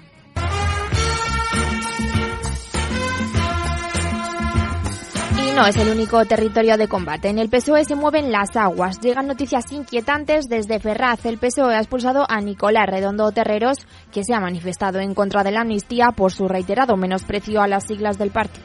Redondo fue líder del socialismo vasco entre 1997 y 2002 y recientemente firmó una tribuna en la que consideraba la amnistía la liquidación del abrazo de la nación del que nació el sistema del 78. Hace unos meses también fue expulsado el expresidente de la Comunidad de Madrid, Joaquín Leguina, que apoyó a Ayuso y las voces críticas contra esto también crecen. Nicolás Redondo padre convocó una huelga general, se para Nunca, nunca se me ocurrió pensar que eso se penalizaba con el Consejo. Que era una cosa seria, no era una opinión. Y el Partido Socialista en realidad está en manos también de la derecha independentista, porque algo que me parece muy importante resaltar es que el señor Puigdemont y su equipo, su grupo, son gente que pertenece al, a la derecha, yo diría supremacista. Creo que no, no es posible, simplemente me parece que no es posible. Debemos recordar que también Felipe González, Alfonso Guerra, Lambano, García Paje se han manifestado contra la amnistía. Se llama pluralidad. Un par de cosas más. Desde Bruselas, la Comisión Europea dice que la amnistía es un asunto interno que debe abordarse desde la Constitución y el Supremo ha rechazado los primeros recursos contra los indultos del proceso. Están liados. Si no, ¿de qué se iba a enfadar tanto? ¡Cuánto bici! En fin, mucha pelea veo yo por aquí. Las consecuencias del cisma abierto entre los históricos del Partido Socialista y la dirección del partido son imprevisibles. Pedro Sánchez logró en los últimos comicios acercarse a una base de jóvenes votantes que tienen referentes muy diferentes. Y si Moncloa tuviera un plan B, un plan que mira hacia las elecciones repetidas del 14 de enero, porque el PSOE ha trasladado a Junts que en ningún caso aprobará una ley de amnistía antes de la investidura y ha trasladado que están dispuestos a permitir la repetición electoral si no alcanzan un acuerdo. Claro, esa jugada, según los socialistas, serviría para dejar en evidencia al PP, que ha basado estos días su estrategia en denunciar los efectos negativos de una hipotética amnistía. Y ya sabéis que a mí me gusta mucho el fútbol, así que acabamos en este ámbito. Investigados cuatro futbolistas de la cantera del Real Madrid que tienen entre 18 y 21 años por la difusión de un vídeo sexual con una menor. La Guardia Civil está analizando sus teléfonos para averiguar si hay más implicados. Y seguimos con Rubiales. El juez le ha interrogado hoy y ha prohibido, le ha prohibido acercarse a menos de 200 metros de Jenny Hermoso o comunicarse con ella durante la investigación de la causa. Rechaza, en cambio, imponerle la obligación de comparecer periódicamente ante el juzgado. ¡Viva el vino! ¡Viva el vino! Aida Esquire, Buena Ruiz, muchas gracias a las dos. Vamos allá con nuestro tiempo de tertulia. Sergio Pérez, buenas noches. Daniel Basandé, buenas noches. Muy buenas noches. Cristina Casabón, buenas noches. buenas noches, Federico. Y María José de Vega, buenas noches. Hola, la última. Eh, hay material, ¿eh? es un poco bucle de Yabú, pero, pero, pero bueno, pero a ver, hay cuestiones interesantes eh, que, que, han venido pasando en estos últimos días o en esta semana, que es eh, todo el relato este de la manifestación, acto, eh, como queramos llamarlo, que quiere hacer el Partido Popular. Yo conté ayer que no es nuevo, o sea, no es algo que se le ocurriera a Aznar, sino que ya la semana pasada en el Partido Popular estaban dándole vueltas a la posibilidad de, hacer algún tipo de, evento, acto, acontecimiento de, respuesta al tema de la amnistía. Eh, que esto sea golpismo, a, mí que, vamos, me parece una hipérbole, como me parece una hipérbole llamar autócrata al gobierno, pero, pero creo que nos hemos metido un poquito en, en un escenario de de, excesos verbales. ¿De campaña eh, electoral? Se nos acaban los calificativos. Eh, pues campaña esta, electoral otra esta puede ser una opción, que estemos en campaña electoral y no nos hayamos dado cuenta. Puede ser, puede ser. Yo digo que si, si por esas declaraciones se llaman golpista, se les van a acabar los calificativos, ¿no? Al final, porque si esto va a ir subiendo de, de, tensión, el nivel de tensión, pues ya nos va a quedar... Nos va a quedar poco que decir, sí, la verdad es que sí. Ya sin entrar en apreciaciones personales del tipo de mi incapacidad para comprender la estrategia del PP. Yo la reconozco abiertamente, no lo comprendo y partiendo de la base de que muchos de esta mesa tenéis mejores eh, informaciones del PP que yo, yo no entiendo, por encima de cualquier otra discusión, la fecha. tampoco. ¿Por qué tres días antes de la investidura de Feijo? ¿Por qué no el 31? Si quieres hacer este acto, que están en todo su derecho, naturalmente, y quieres decir que la sociedad civil mm, o el Partido Popular está en contra de la amnistía, ¿por qué no esperar al discurso de investidura de Feijóo, donde tiene el mejor de los, de la mejor de las tribunas para poder manifestar que no está de acuerdo y que no está de acuerdo ni en el fondo ni en la forma ni está dispuesto a pasar por el chantaje que le está haciendo Jones. Bueno, parece ser ahora mismo que tenemos un PP a la defensiva. Es lo que tenemos ahora mismo. Ha intentado pasar al ataque con esta movilización, sobre todo pues para mantener a sus bases y sobre todo a sus votantes de alguna forma activados. Pero es que ahora mismo no estamos jugándonos unas elecciones, nos estamos jugando una investidura. Y Feijó parece ser que ha perdido lo que es el, el rumbo que le había realmente llevado a tener un bueno un resultado que realmente no, no le ha favorecido en las elecciones, pero tenía una estrategia electoral detrás. Aquí el problema que tiene el PP es que ahora mismo no Feijó no es el que está marcando la agenda política del partido. Quienes están marcando la agenda son sus varones territoriales, quienes realmente tienen el poder político. Feijó ahora mismo eh, ha pasado de ser un candidato a la presidencia a ser un líder sin ningún tipo de poder. Porque ahora mismo estamos viendo como todo parece apuntar que no va a lograr la investidura. A partir de ahora, ¿qué es lo que va a ocurrir? Y hemos visto algo muy hace, hace un par de minutos em, que el PSOE ha, ha, puesto, ha propuesto una serie de mociones por la convivencia en Cataluña, que las va a presentar en diferentes parlamentos, en diferentes ayuntamientos. ¿Qué quiere decir esto? Y ya, ya cierro. Que se están presentando dos modelos de país otra vez el modelo del Partido Popular y el modelo del PSOE. Y todo parece indicar que puede ser que se esté preparando un nuevo, eh, unas nuevas elecciones en ese sentido. Y, pero, de verdad, volviendo al origen.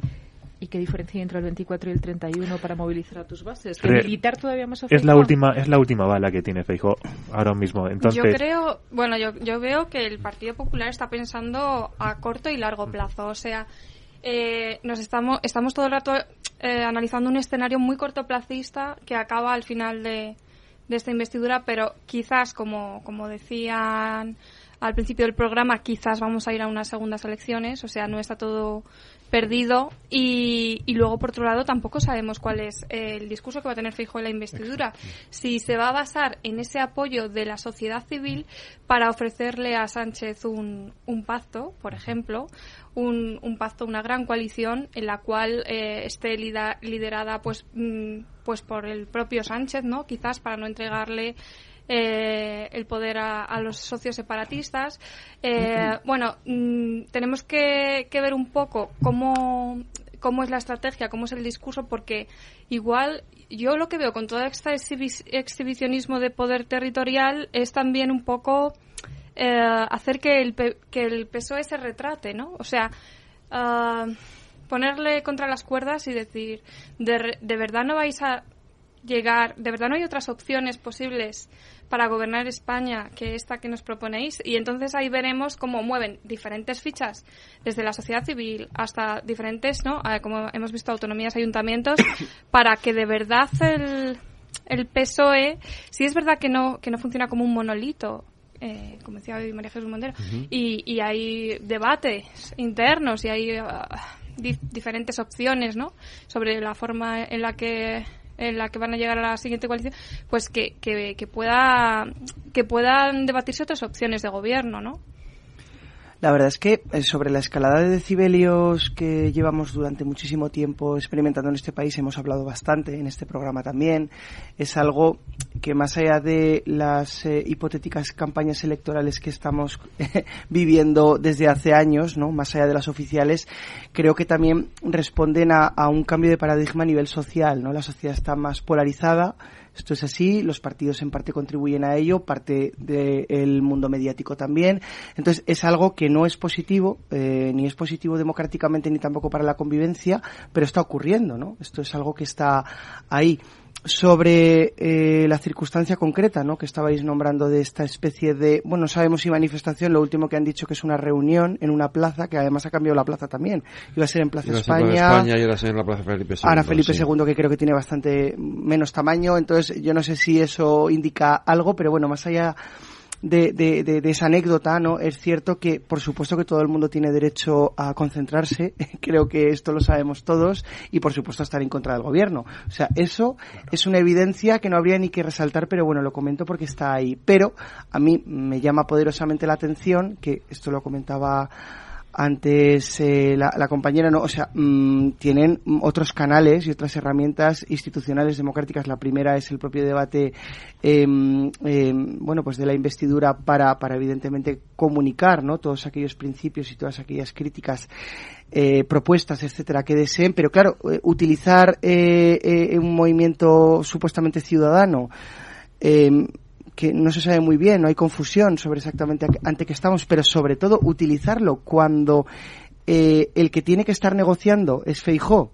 y no Sánchez, a mí me llama mucho la atención y además las fechas ¿no? que, que comentabais. O sea, todo esto se está haciendo porque verdaderamente eh, los plazos son muy amplios, ¿no? Teníamos un mes en medio y no saben muy bien qué hacer y a qué dedicar el tiempo libre, ¿no? Que decía la canción, o verdaderamente responde a algo más profundo que no nos están sabiendo explicar y es como que, no sé, la derecha está rearmándose de alguna manera, quiere eh, de alguna forma evidenciarlo en la calle y eh, van a ir con todo ante unas hipotéticas elecciones. ¿no? a ver, os planteo dos, dos cuestiones que la comentó María José y que creo que son, que son interesantes ¿no? para profundizar un poquito más en ellas. Primero la fecha, efectivamente.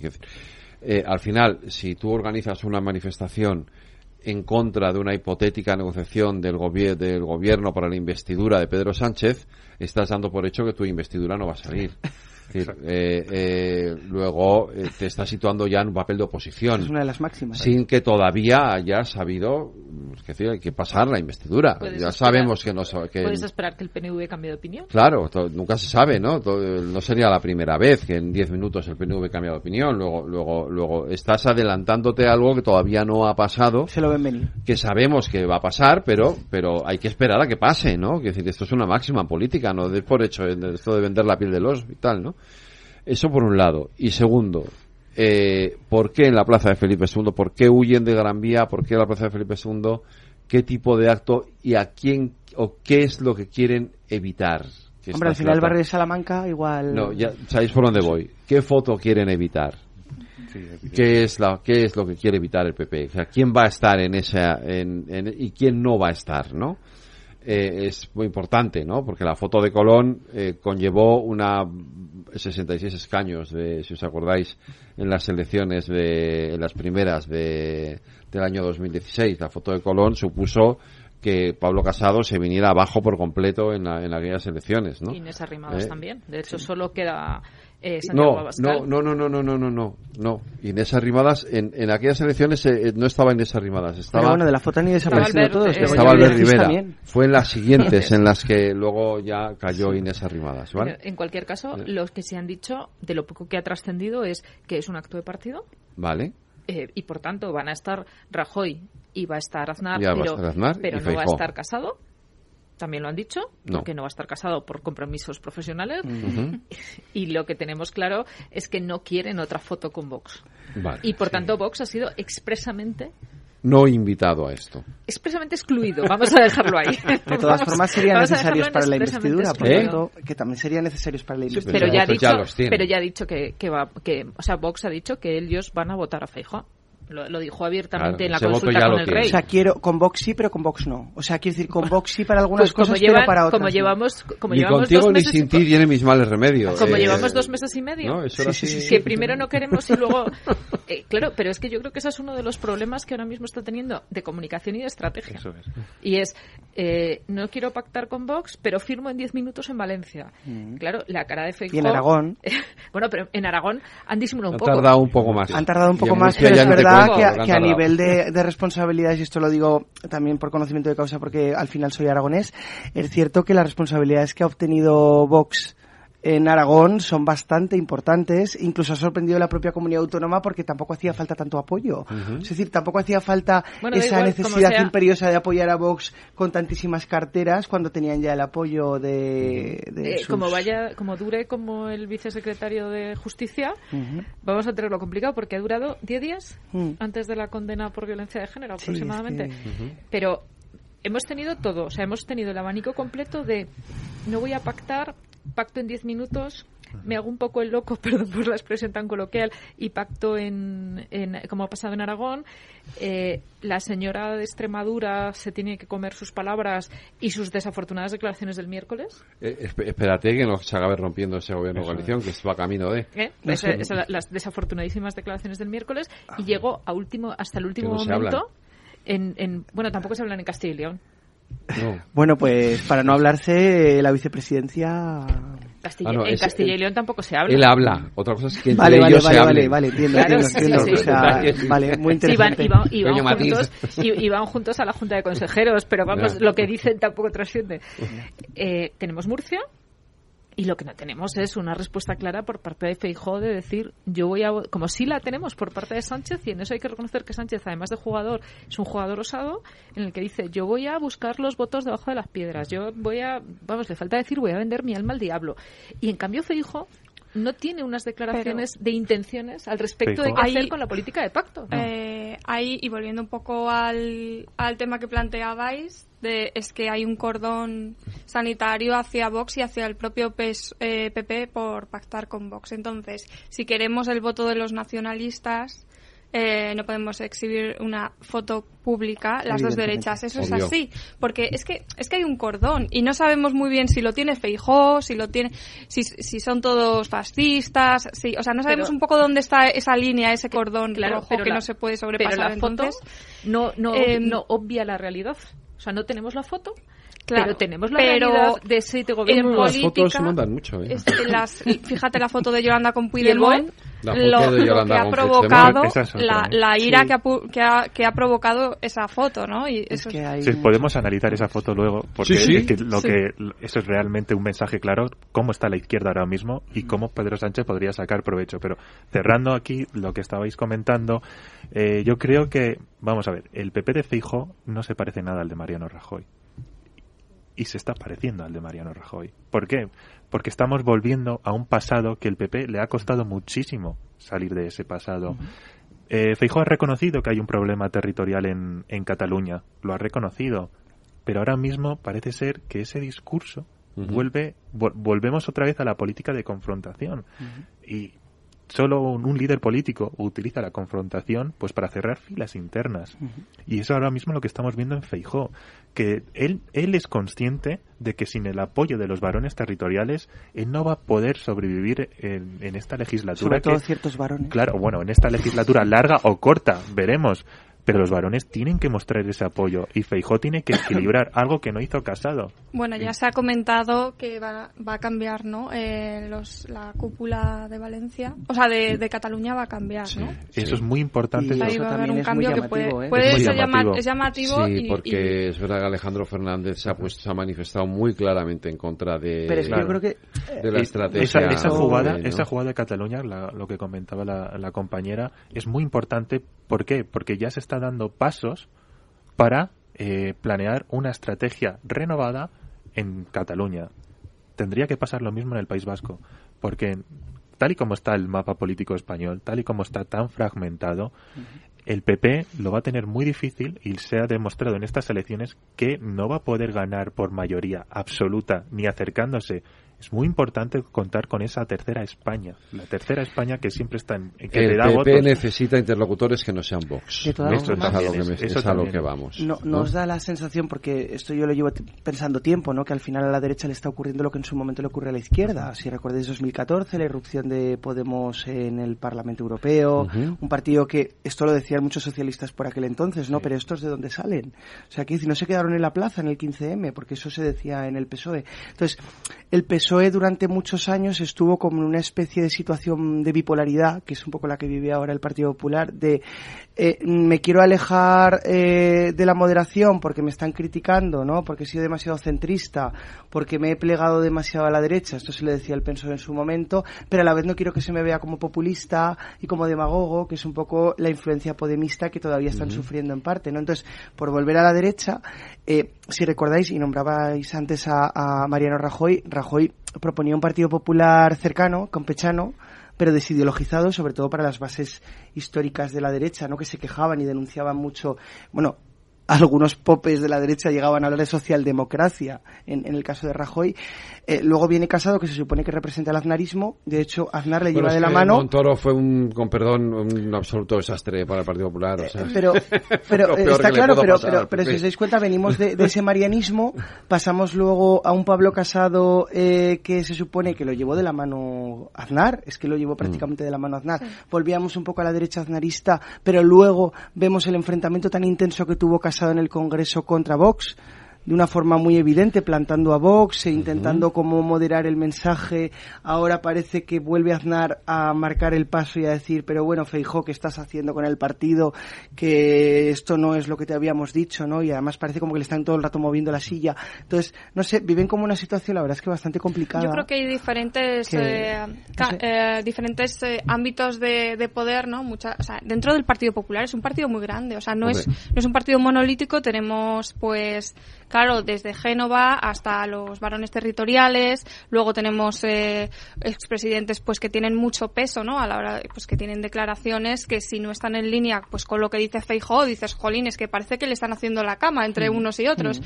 Pero yo creo que es que es un partido eh, donde hay un poquito más de, divergencia, quizás eh, donde se, se, permite que haya diferentes sensibilidades, ¿no? Como os ha dicho muchas veces, por ejemplo, ¿qué tiene que ver Cayetana Álvarez de Toledo eh, con José María ¿no? o, con, o, con Borges o con, Coca, con Cuca. Sí, que Borges es más interesante ese fenómeno. Sí, entonces, pues claro, la gente sí está más despistada, pero yo creo que también las bases sociales de la derecha, que aludías un poco al votante de derechas, pues son menos ideológicas, menos rígidas, son eh, quizás hablamos más de personas que tienen valores a personas que tienen ideas políticas muy marcadas, ¿no? O sea, tenemos una visión más instrumental del poder, es un medio para alcanzar un fin que es vivir bien, ¿no? Y, llegar a fin de mes y tener una, una serie de, de un estado del bienestar que nos cubra las necesidades básicas, pero también un poco de libertad individual, que no tengamos que pagar demasiados impuestos. somos más utilitaristas en ese sentido. Y luego, claro, eh, tienes un partido socialista ahora mismo que como digas una declaración que no gusta a Pedro Sánchez, te ponen en la calle. Te ponen en la calle. Y esto es trágico porque es que eh, Nicolás. Eh, eh vamos a ir a eso, sí. Bueno, pues si no me espero, pero. No, es, no, no, sí, sí, cuando, sí, No, que cuando, dice, cuando ves la, la, la, trayectoria política de este hombre que ha estado cuatro años de, de eh, presidiendo el, secretario general del, Vasco, del PSOE Vasco. En el momento en el que ETA ponía bombas y mataba, tú sabes el valor que hay que tener para estar de secretario general del Partido Socialista, con muertos ahí, con, muertos cada día. y ahora con una declaración así lo quitan del mapa. O sea, esto es eh, una inmoralidad y, un, y, una rigidez que yo prefiero eh, que haya partidos en España donde haya divergencia de opiniones y donde incluso unos y otros a veces eh, choquen ideológicamente o, o, en cuestiones más prácticas a, lo que tenemos ahí enfrente, que es puro comunismo, vamos. O sea, yo es que no esto es como las purgas de Stalin ya. Pero fíjate, eh, antes estabais hablando del Partido Popular, de lo amplio que es. Lo amplio que es en ideología no significa que sea tan amplio a la hora de recoger eh, sus votos y de, y de que su ideología se transforme en votos. Y lo que para mucha gente ha sido un problema, y para mucha gente que estaba cerca de la izquierda ha sido un problema, que ha sido la estrategia de Sánchez de el PSOE no va a ser un partido de mayorías y no nos va a quedar más remedio que hablar, se ha vuelto de la necesidad a virtud y ha sido justamente el perfil de yo ya sé que no voy a volver a tener 150 o 160 escaños, voy a necesitar hablar con el resto de la gente. Porque la España de hace 10 años o de hace 15 años no es la España de ahora. Y el Partido Popular de hace 15 años no tiene cabida, no tiene reflejo, cabida tiene, porque tienen todas las ideologías, pero no tiene reflejo a la hora de decir voy a ser el que va a ejecutar o el que va a poder liderar tanto el Poder Ejecutivo como el Poder Legislativo. Por tanto, el Partido Popular tiene que replantearse si él quiere ir a por un partido de mayorías y arriesgarse y hacer una estrategia que sea coherente o por el contrario dice yo entiendo que la España del año 2023 es una España atomizada y por tanto tengo que dar cabida a que haya diferentes ideologías o a poder ser flexible en los pactos. Eh, Vox es un problema, evidentemente, porque genera incompatibilidades, pero es que incluso Vox, si quiere tocar verdadero poder, tiene que cambiar su estrategia para poder llegar en unión con otros partidos, porque ni, desde luego, ni una mayoría absoluta parece que vaya a ser a corto o a medio plazo una realidad en España, ni probablemente ni siquiera un gobierno con dos partidos. Entonces, va a tener necesariamente que decidir cuál va a ser su estrategia. Lo, van a tener que, decidir en libertad y tenerlo muy claro y, por tanto, apostar por el caballo que ellos determinen. Yo en, esto vamos a ser, eh, digamos, vamos a dejar que sea el propio partido o sus propias bases los que tomen las decisiones que tienen que tomar. Antes de las eh, elecciones, las encuestas ponían en evidencia que el elector de derechas preferiría un pacto PP-Vox, que, se, que, querían que las derechas se entendieran. Aquí el problema vuelve a ser un problema de comunicación. El, el, las encuestas, cuando iban bien, era cuando no habían discrepancias internas en el Partido Popular en torno a qué hacer con Vox. Ese fue la, el, el, el problema fundamental fue lo que ocurrió en Extremadura. Ahí es cuando realmente se evidenció que el Partido Popular no tenía una línea de acción concreta sobre qué hacer con Vox los electores tienen el, o sea, solo hace falta acercarse a ellos. Ese es el mensaje que ellos trataban de lanzar. O sea, que era una unión de la derecha, porque era la apuesta que el Feijóo ha estado haciendo durante estos últimos meses. ¿Cuándo se rompe? Cuando el PP cambia de estrategia. Y Feijóo lo tenía bastante bien claro. El problema es ese, vuelve a ser un problema de comunicación. ¿Qué hacer cuando y cuando se meten en el problema territorial? Ahora bien, hemos el PP lo que ha conseguido hacer es poner el foco en la ley de amnistía. Ahora estamos viendo cómo también el foco está en el Partido Socialista, que también podremos analizar cuál es la estrategia de Pedro Sánchez en todo esto. Y ahora vemos cómo el foco vuelve a ser el mapa territorial. Por eso, por eso el PSOE saca hoy esta moción. ¿Por qué? Porque ahora vemos a un PSOE que poco a poco va a empezar a recuperar esa iniciativa. Porque vamos a ver un Feijó que ha quedado tocado y hundido. Eso es la, y eso es lo que hay que ver porque, bueno, para no extenderme, creo que es importante también analizar cuáles son los siguientes pasos de Pedro Sánchez y lo que está ocurriendo en el PSOE. Porque bueno, eh, también hay mucho mucho que ver entre líneas. Yo, yo creo que, a ver, lo hemos comentado, una de las razones también que está haciendo que haya tanta sobreactuación por parte de los dos principales partidos es que septiembre se nos está haciendo muy largo. Hmm. Esto ya se veía en origen. Porque está muy lejos esa investidura. Claro, esa investidura parece como si fuera en 2024, aunque sea en este mes, ¿no? Y entonces, claro, ese tiempo hay que ocuparlo de alguna manera y vivimos en el tiempo de la sobreinformación absoluta. Eh, se necesitan golpes de efecto continuos, especialmente televisivos, pero mediáticos a nivel general.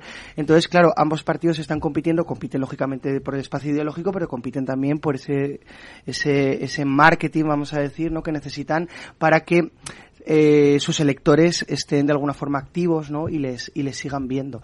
Sobre el PSOE, a ver, es cierto que a nada que uno conozca un poco la realidad socialista más desde dentro, sabe que el PSOE, igual que hablabais del PP, el PSOE de hoy no es el de hace años, pero sobre todo el de Felipe eh, menos, ¿no? Entonces, a mí me parece fantástico, como ha pasado siempre, porque ha pasado siempre con distintos secretarios generales, pero ha ocurrido siempre, y no se puede negar porque es una evidencia, siempre ha habido pluralidad en el PSOE, siempre la ha habido ha podido haber polémicas, ha podido haber críticas, malas decisiones, decisiones cuestionables. De hecho, esta última que habéis comentado puede ser polémica y cuestionable, ¿no? Pero es cierto que pluralidad hay porque hay muchísimas eh, formas de pensar dentro del partido y hay muchísimas corrientes y las ha habido siempre, ¿no? Entonces, ¿Qué problema veo yo con unas declaraciones como las de Felipe González? También las de Aznar, ¿no? Pero las de Felipe González. Una cosa es criticar que tiene todo el derecho a criticar, no solo como socialista, sino como ciudadano, y otra cosa es la deslealtad permanente que se ha ido demostrando en el tiempo. Porque igual que Felipe quería que le apoyaran como secretario general en su momento, igual que Zapatero y tantos eh, otros, pues evidentemente Sánchez, más allá de que puedas estar en desacuerdo con las medidas, además hipotéticas, porque no sabe todavía las que va a tomar, ¿no? Con respecto a la negociación, pues tienes que mantenerte al final eh, dando, aunque sea un apoyo mínimamente moderado. Si no te gusta algo, lo puedes puedes decir, pero al final apoyándole. O, si no estás de acuerdo ya con lo que hace el PSOE y con el PSOE, pues no estar en el PSOE. No sé, yo es lo que haría en su posición. Devolver, devolver el carne eh, por parte de la gente que ha perdido la confianza en los diferentes... Claro. O tocar las narices. devolver el carne es una posibilidad, no he dicho que sea una obligación. he dicho que es una posibilidad.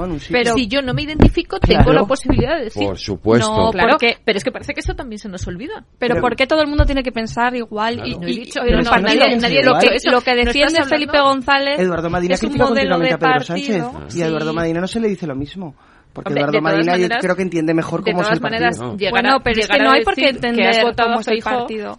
No hay por qué amoldarse a, pues, este nuevo PSOE. Lo que quiere Felipe González es que al revés, que, que se mantenga el, el antiguo partido que tenía un, que era más, más liberal. Y es que los... Bueno, relativamente, porque ya ha pasado de todo en el PSOE también en su, en su época. Lo que pasa es que yo creo que la mente es selectiva. ¿eh? Pero bueno, puede ser que ahora romanticemos un poco había, el felipismo, pero... información y no había redes sociales y Guerra ya se encargaba de que no Y de hecho Felipe...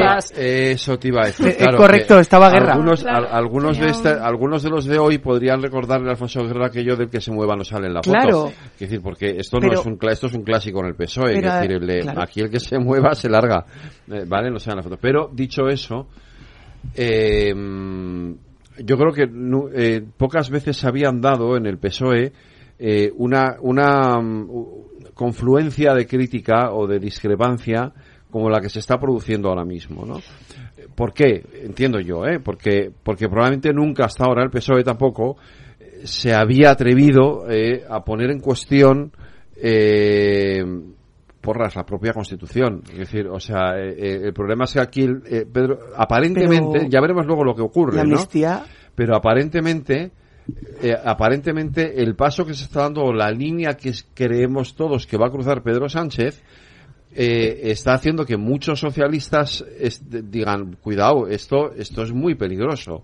¿no? Entonces, eh, vamos a levantar la voz, ¿no? Eh, en esto, Cristina. Yo creo que estamos viviendo un momento histórico, pero claro, tenemos, depende del periódico que leas, porque si tú lees al eh, periódicos pues más a la izquierda y, estoy pensando en el país a lo mejor o pero el país ayer publicaba sí bueno más a las editoriales me refiero más a las editoriales. Pero bueno si si nos si escuchamos a Sánchez lo que vemos es que ha dicho y que va a hacer una una reforma dentro del marco de la Constitución porque eh, creen en el espíritu y la letra de la Constitución. No lo ha dicho con estas palabras. Sin embargo, eh, si, si, escuchamos a la derecha, pues ya están hablando de, de amnistía, ruptura del, del, Estado de Derecho. Bueno, recordemos que todavía no hay nada pactado. Entonces, eh, ¿qué significa esto?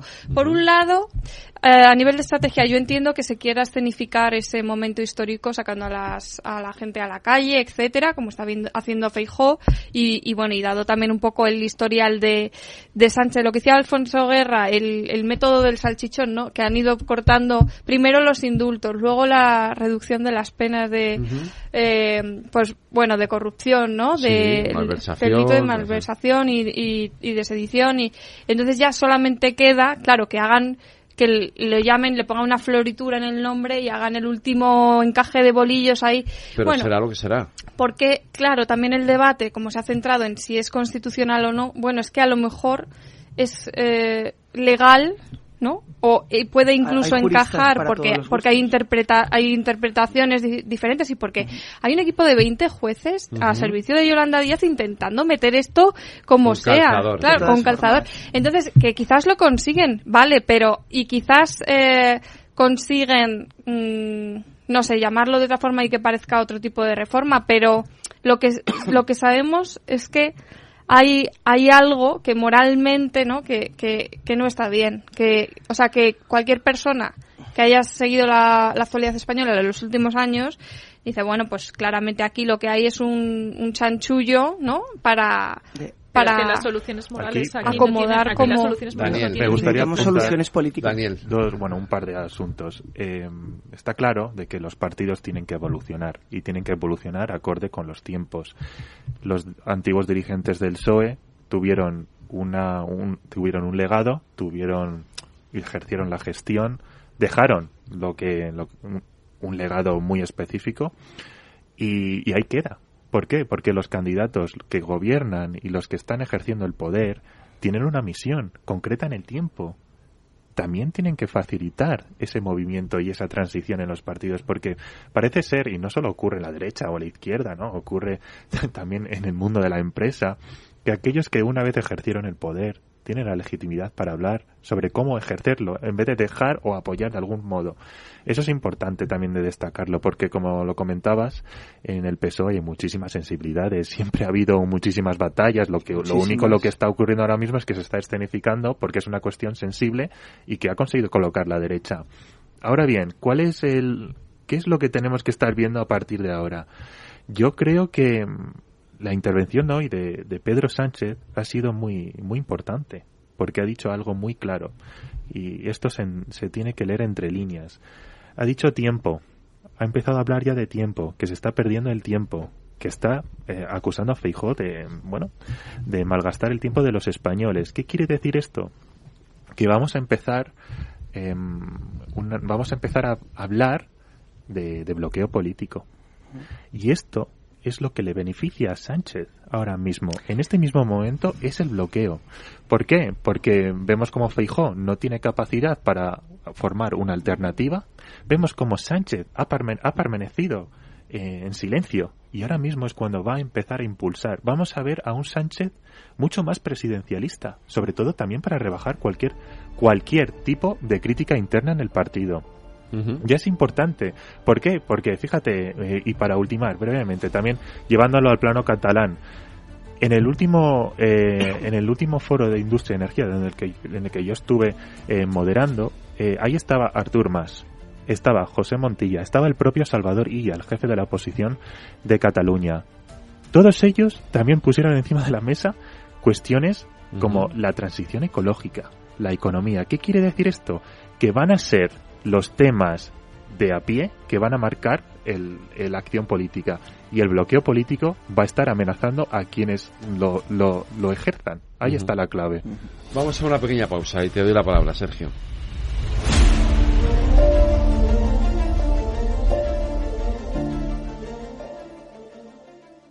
Lauri, decidido. La despedida la hacemos en Gandía. Prepara el bikini.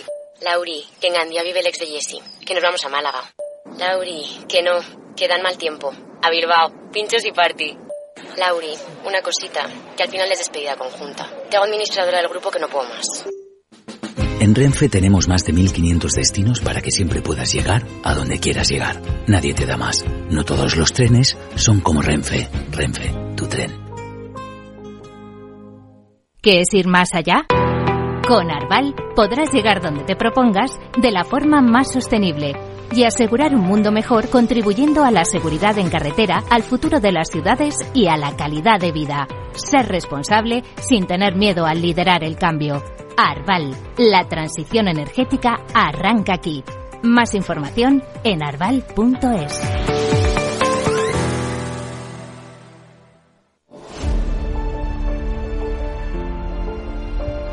Vamos con el último tramo de la tertulia, Sergio, que te había quitado la... palabra. Eh, pues a ver, sobre esto, yo, sobre todo, más allá de marcos ideológicos, creo que hay que aclarar, porque hay mucha confusión.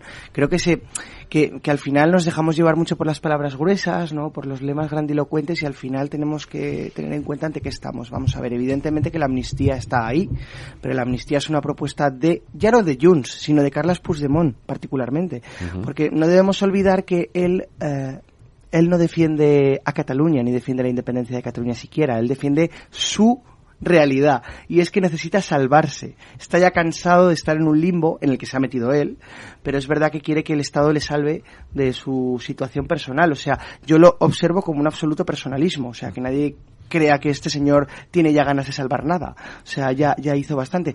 Pero eh, es al final una propuesta que sale particularmente de, de Carles Puigdemont y luego de, de, Junts como partido y que aunque el PSOE abre la puerta a dialogar, como también el Partido Popular no olvidarlo, porque están también dialogando con Junts, aunque saben que no lleva nada, eso no quiere decir que estén eh, per se aceptando esa solución. De hecho, yo como decía hoy Elena Valenciano, no sé por qué estamos hablando de la amnistía si no va a suceder. Es que yo lo doy por hecho que no va a suceder. ¿Tú crees que no va a suceder? Yo creo que no va a suceder. Entonces vamos a elecciones.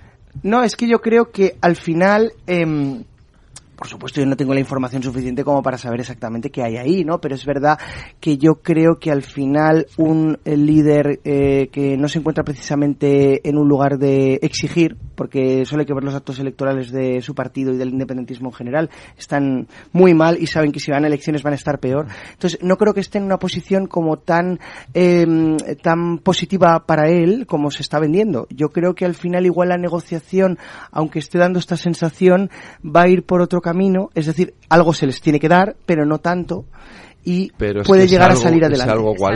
Pero Sánchez es un gran jugador, además, además es un gran jugador, muy osado, y en el juego de la gallina yo creo que perdería.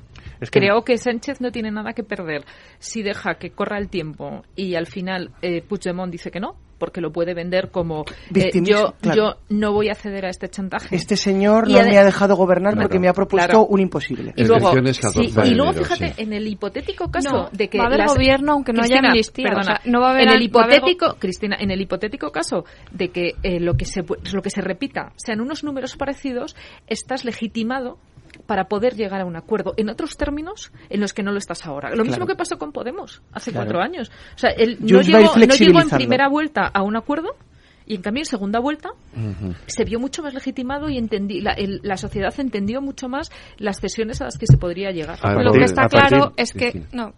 Daniel y Cristina, venga. Que yo creo que se está poniendo. Bueno, es verdad, el foco está en la amnistía, pero es muy difícil que haya una amnistía antes de que haya un gobierno. Es que eso es imposible. Y yo creo que hasta en propio en el Junts son conscientes de ello. Vamos a ver, yo creo que las negociaciones van a avanzar a partir del 1 de octubre. Ahora mismo están todos los partidos independentistas en modo... Eh, Investidura no, no, no solo eso, sino que entramos en unas fechas muy simbólicas, el 1 de octubre, tienen que realmente condicionar la agenda, sobre todo para sus propia, su propia gente. Pero ahora mismo y lo veremos y, y, seguramente eh, a partir del 1 de octubre vamos a ver un Sánchez muy presidencial, vamos a ver cómo Sánchez se va a quitar la culpa, va, va, va, eh, realmente lanzar el foco en cuestiones de Estado, cuestiones de economía, que el Banco Central Europeo ha vuelto a subir los intereses, eh, vamos a entrar en un invierno que puede ser muy frío y también pues puede ser muy muy caliente en términos de, en la calle.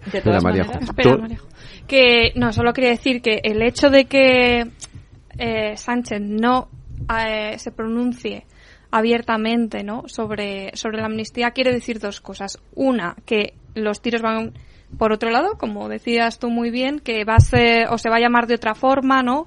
O piensan que Puigdemont, eh, como decía él, no está en una situación de fuerza política ahora mismo como para exigir eh, todos los, eh, todas la, eh, lo que pide, pero luego también eh, que él quiere guardarse la baza de que de que pueda recular en un momento dado si esto se convierte en un conflicto social, si, si se fragmenta el PSOE, si, que es un poco lo que viene sucediendo esta semana. Entonces, en el último momento, o sea, el, el silencio absoluto, o sea, la, la falta de posicionamiento público también le permite a él recular, decir, no, eh, no estábamos dispuestos a llegar hasta donde nos pedían, no estábamos dispuestos a ceder, convoca unas segundas elecciones y va un poco, pues, se presenta como el, sal, como el, como el gobernante razonable, ¿no? Como, y, y, y entonces a lo mejor hasta puede ganar unas segundas elecciones con margen, ¿no? Y, y, y bueno, pues él, yo creo que ni siquiera hay esto una estrategia clara todavía. Entonces,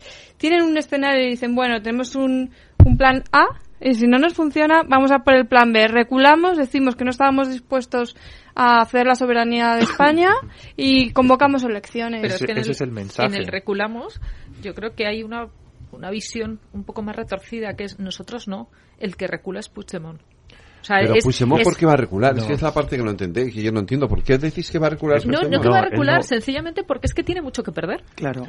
Pero él ya... Mucho, es que tiene mucho además, él como persona. Pero si es que lo que tiene es mucho que ganar. Puigdemont Tiene mucho que ganar si llega a un acuerdo. Claro. claro por eso mismo, entonces si yo no... Si, si Puigdemont al final no cede sus pretensiones y llegan a un acuerdo intermedio... si se mantienen máximos, Puigdemont tiene mucho que perder. No os equivoquéis. Puigdemont no puede ceder porque si cede entonces sí que se va con perdón a la mierda. Es decir, todo su electorado, toda esa gente, es que quieren lo máximo. Si, si, le están diciendo que no pacte, de hecho. O sea, la mayoría de la gente de Junts les está diciendo no pactes. Si es que no queremos saber nada del Estado español. Y no, olvidar la diada, ¿eh? Claro. Entonces, eh, eh, está atacando pero a Junts. Si, pero si tú, dices, si tú dices no pactes, por tanto vamos a la segunda ronda electoral. No, entonces claro. eh, Puigdemont dice no, pacto, pero pacto, pero voy a pedir el máximo posible. Pero ¿qué pasa si no le dan el máximo posible? Pero también es verdad pero que, es el independentismo es el máximo, pero es que si no le dan el máximo posible vamos a elecciones. Pero pues eso es, lo que estamos defendiendo. Esa, es la tesis que estamos defendiendo. Un, un, apunte muy rápido, el independentismo, pero esto pasa con cualquier claro. movimiento que va perdiendo apoyos. Como está en mínimos, eh, incluso los eh, bueno los sondeos hablaban de que bajaba del 40% el apoyo a la independencia, la diada fue un fracaso, se ven los últimos resultados electorales a nivel nacional eh, de Esquerra Republicana y de Junts.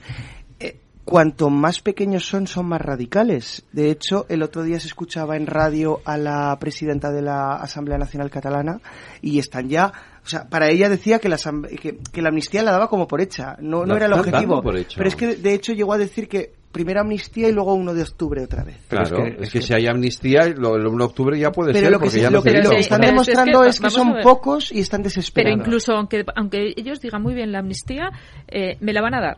Pero perdona, ¿cómo se articula eso? Pero que Es que la amnistía no es algo que se reparta como si fueran las cartas. o sea, tienes que llegar a articularla. tiene su complejidad. Eh, recomendamos el artículo que hoy publica Edmundo Val, nuestro compañero de, de Tertulia, en el que hace un análisis muy interesante sobre incluso desde la desde la forma, o digamos, desde el análisis formal de qué tipo de ley podrías articular, porque, claro, ha sido parlamentario muchos años y es abogado del Estado, ¿Cómo se articula eso? ¿Eso cómo se pone? Proposición Porque no de ley, que es como una ley Pero es que esa proposición de ley al final... con los órganos... Pero es que al final es tan complejo la manera de hacerlo. Entonces que tú dices, yo voy a amnistiar, lo decíamos el otro día en broma, pero yo voy a amnistiar los delitos que se hayan cometido eh, de Barcelona para arriba, del 1 al 10 de octubre, y a todos los demás no. O sea, eso a la hora de darle forma jurídica es tremendamente complejo. Y ya no y ya no hablamos si encima tenemos que meter a Laura Borrás, bueno, sí, que ha sido condenada por malversación. No olvidar que el PSOE el PSOE ya en su momento ah vale sí que el PSOE en su momento planteó que si se, si, si, si, se tenía que sacar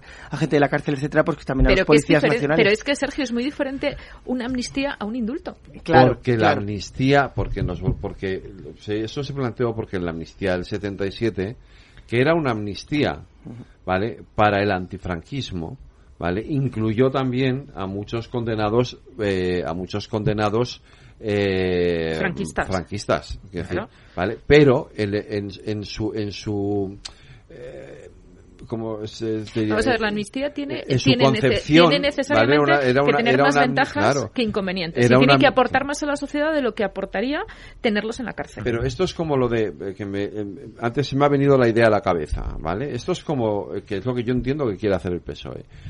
Esto es como cuando en la, como en las películas, cuando él o ella llegan a casa y se encuentran a su pareja con otro. Y entonces el otro dice, no, esto no es lo que parece. pero, ¿Vale? sí, pero, pero en ese caso, pero es que en ese caso, perdona, yo soy cornuda, pero no tengo un problema mental. O sea, te estoy viendo, pues aquí pasa una cosa parecida. O sea, no dudes, por favor, de mi estado mental. A eso voy, a que, a que eso que dice Sergio, que es decir, el PSOE está intentando ver cómo lo viste y los demás estamos diciendo, no, es que sí es lo que parece. es que lo que queréis es hacer una amnistía. Entonces, haz una amnistía, pero por lo menos no dudes de mi estado mental. No me cuentes que estás haciendo otra cosa. o sea, a mí me parece casi un respeto institucional al ciudadano el decir, alivio penal. sí, voy a hacer esto. ¿Vale? Es alivio penal, era el eufemismo. Esto es un eufemismo de... Yo creo que es de Bolaños, que está obsesionado con, con los, las terminologías, cursis y tal. ¿cómo, lo puedo llamar para no llamarlo amnistía? Lo voy a llamar alivio son tremendos. Pero un alivio penal es un indulto. Son cursis. Un alivio penal es un indulto. Comentabas algo muy interesante de que el Junts no va a ceder, bueno, Puigdemont no va a ceder. En su, en, en su última intervención dijo algo muy interesante, ¿no? No hemos llegado aquí y no, no hemos llegado aquí por nada. ¿no? O sea, vamos a resistir. Pero vamos, es que ese es el mensaje de Junts. Y ojo, cualquier, es verdad que la ley de amnistía es muy complicada eh, para la hora de tramitar. Pero claro, España también es un país muy complicado. Eso es verdad. Y, eh, y hay que tener en cuenta de que tenemos un conflicto, porque hay que denominarlo así. Aunque haya ahora mismo el independentismo no no haya conseguido los mismos resultados que hace un par de años, que ahora mismo vemos como no hay un apoyo similar al que hubo, porque esto va por oleadas, ¿no? También hay que entender eso. Y por eso, por esa misma razón, hay que realmente toda la, acción política, a partir de ahora, tendría que pasar por un reencuentro. Y sobre todo, ese reencuentro tiene que ser efectivo con un gobierno en pleno rendimiento. ¿Por qué? Porque cualquier reforma constitucional o cualquier ley de amnistía, o llámese como se tenga que llamar, no puede eh, ser una, una ley que divida, tiene que unir. Y tanto PSOE como PP, en el PP tiene mucho, es que realmente mm, me parece a mí que no han entendido tampoco la jugada en, en, en, en Génova. El PP ahora mismo tiene una oportunidad también para tomar la iniciativa política.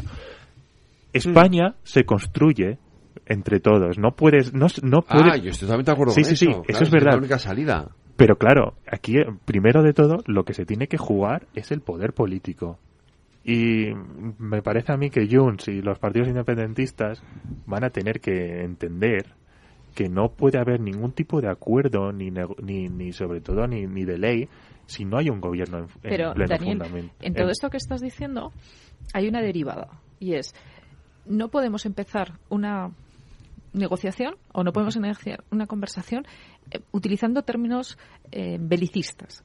tenemos un conflicto, no, tenemos una discrepancia, tenemos cosas que solucionar, pero, llamarlo conflicto es iniciar eh, una nueva reforma en, una reforma territorial que no sabemos dónde nos va a llevar, pero partiendo de la base de que estamos en lados opuestos. Cuando en realidad lo que tenemos que hacer es, España es una realidad diferente a la España del 78, eso no significa que la España del 78 haya sido mala, ni nos, porque nos ha traído hasta aquí, y ahora tenemos que adecuar, tenemos que adecuar nuestra realidad si quieres sociológica o nuestra realidad cultural a la realidad administrativa. Pero no podemos determinar un conflicto porque entonces estamos partiendo de la base de pero que es que el lenguaje también lo han ganado ellos. lo han impuesto ellos, los independentistas. no, perdona, lo han intentado imponer y, en nuestra parte, en nuestra parte está de colores políticos. O sea, tú puedes estar en las antípodas a nivel de opinión política mm, conmigo, pero las dos somos constitucionalistas. Sabemos que hay unas normas que tenemos que respetar y que tú y yo somos iguales ante la ley. No es que yo voy a estar ahora pero vamos, pero vamos a iniciar un debate y vamos a llevar una deriva pero vamos a iniciar un debate sin plantear que tú y yo pero ese es el eh, marco que hay ahora. ese, ese es el marco que nos están intentando imponer y nosotros podemos cambiar ese pues marco. Y nosotros podemos no aceptar pero ese es lo que estoy diciendo yo que no tenemos que aceptar ese marco. Y cuando se sientan a hablar o sea lo explicó Puigdemont el otro día sentarse a hablar significa ver un poco en qué marco te estás moviendo con tu adversario político y saber si los dos encajáis dentro del mismo marco y por lo tanto se puede iniciar una negociación, pero eh, me parece a mí que el, en cuanto dijo Amnesty y tal, pues ya se, se retiró Feijo de, de esas uh, conversaciones que iban a, tener lugar porque dijo, bueno, pues es que estamos en marcos distintos. lo que ha dicho Sánchez es diferente. Lo que ha dicho Sánchez es, nosotros estamos en los antípodas de la opinión de Puigdemont, pero sin embargo vamos a jugar y vamos a ver si llegamos a un acuerdo. O sea, sí que van a entrar al marco. Claro. Y hay otra cosa que... Pero no, si, el comentario venía a raíz de, lo que decía Daniel de, eh, un conflicto. No tenemos un conflicto. Sí, pero eh, vamos a intentar mirarlo desde, desde fuera. A ver, hablábamos mucho del PSOE antiguo, ¿no? De aquella generación de políticos que, bueno, eh, que tanto hicieron cosas bien, hicieron cosas mal, pero dejaron un legado. Ahora mismo, ¿cuál es el reto de los políticos actuales que tenemos ahora mismo. ¿Cuál es el reto? Porque cada generación tiene sus retos.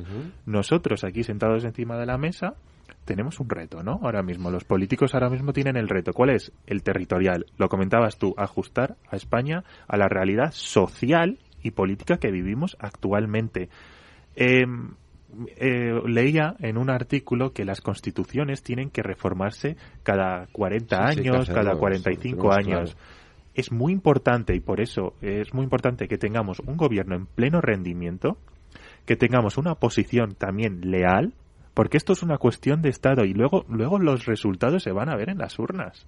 O sea, cualquier político que realmente no lleve la iniciativa o no muestre una capacidad de llegar a pactos de Estado, porque realmente antes de las elecciones los españoles querían que PP y PSOE se entendieran en asuntos de Estado tan importantes como la energía, la economía, no se hizo. Y Feijó iba por esa línea de proponer pactos de Estado. ¿Qué es lo que está ocurriendo ahora mismo en el PP? Está totalmente desorientado. Abrazar la iniciativa política, retomar lo que es la agenda del reencuentro, ya sea por parte de un gobierno de izquierdas o un gobierno de derechas, porque al final el terreno para ensanchar tus bases también en términos políticos pasa por ahí. Y pasa por algo básico para nuestro día a día, que es poder obtener una gobernabilidad razonable, que ahora mismo no lo tenemos. no creo que haya cambiado la estrategia de Feijóo. Lo que pasa es que ha habido un batacazo. Yo creo que sí pero yo creo que no. Yo creo, vamos a esperarnos al discurso de la investidura, pero yo creo que él no está en el bibloquismo, él está en acercar posiciones y veremos si finalmente ofrece un pacto de, gran cualidad. Pero para, acercar, pero para acercar las posiciones también tienes que ejercer una postura de liderazgo que ahora mismo eh, Feijó apenas está transmitiendo esa imagen. Feijóo está, con un perfil demasiado bajo porque se ha dado un batacazo electoral y no tiene que remontar. Pero no se puede, no se puede pasar, no se puede pasar de decir aquí tengo apuntado el nombre del vicepresidente, de la vicepresidenta. Nos tenemos que ir, María José no me deja los últimos 10 segundos para Sergio. Lo siento, Sergio, Cristina, David, Daniel, María José, un abrazo, cuidados. Gracias Federico.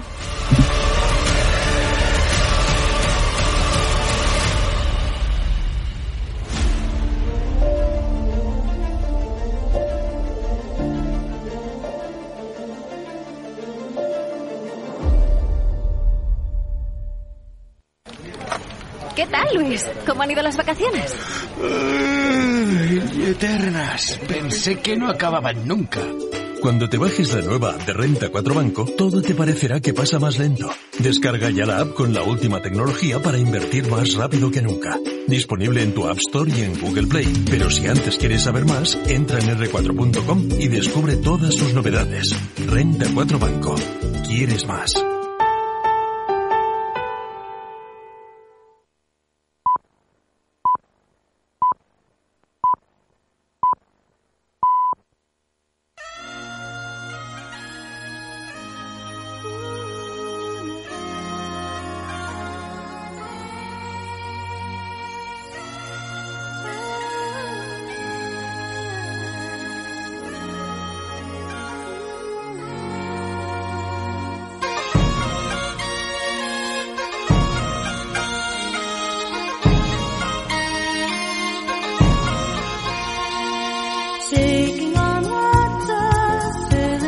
67 años cumple hoy la cantante escocesa Mary Reilly, nacida en Glasgow y conocida principalmente por las colaboraciones que realizó en su día con el músico Mike Oldfield entre los años 1980 y 1984. Con él compuso y grabó temas como Family Man, Moonlight Shadow, gran éxito internacional por cierto, Foreign Affair o Este to France que está sonando. En 1992 publicó su primer álbum en solitario, Echoes, del que se extrajeron varios singles de éxito como Everything We Touch, Tears in the Rain o White. Desde entonces, Maggie ha grabado nueve álbumes más, entre los que destacan Midnight Sun, Elena, Star Closet y Rowan, y ha colaborado con numerosos artistas como Mike Bath, Jack Bruce, Ralph McTell, The Sisters of Mercy y Smokey. En el año 2009 publicó Looking Back More Forward con regrabaciones de sus éxitos y su más reciente entrega hasta la fecha ha sido el álbum Happy Christmas en 2021. Con la música de Mayu Rayleigh nos despedimos hasta el lunes. En la redacción Aida Skirek y Lorena Ruiz. En la realización técnica Víctor Nieva y Javi González. Les habló Federico Quevedo. Cuídense, sean felices, pasen un buen fin de semana y escuchen lo que viene aquí en Capital Radio.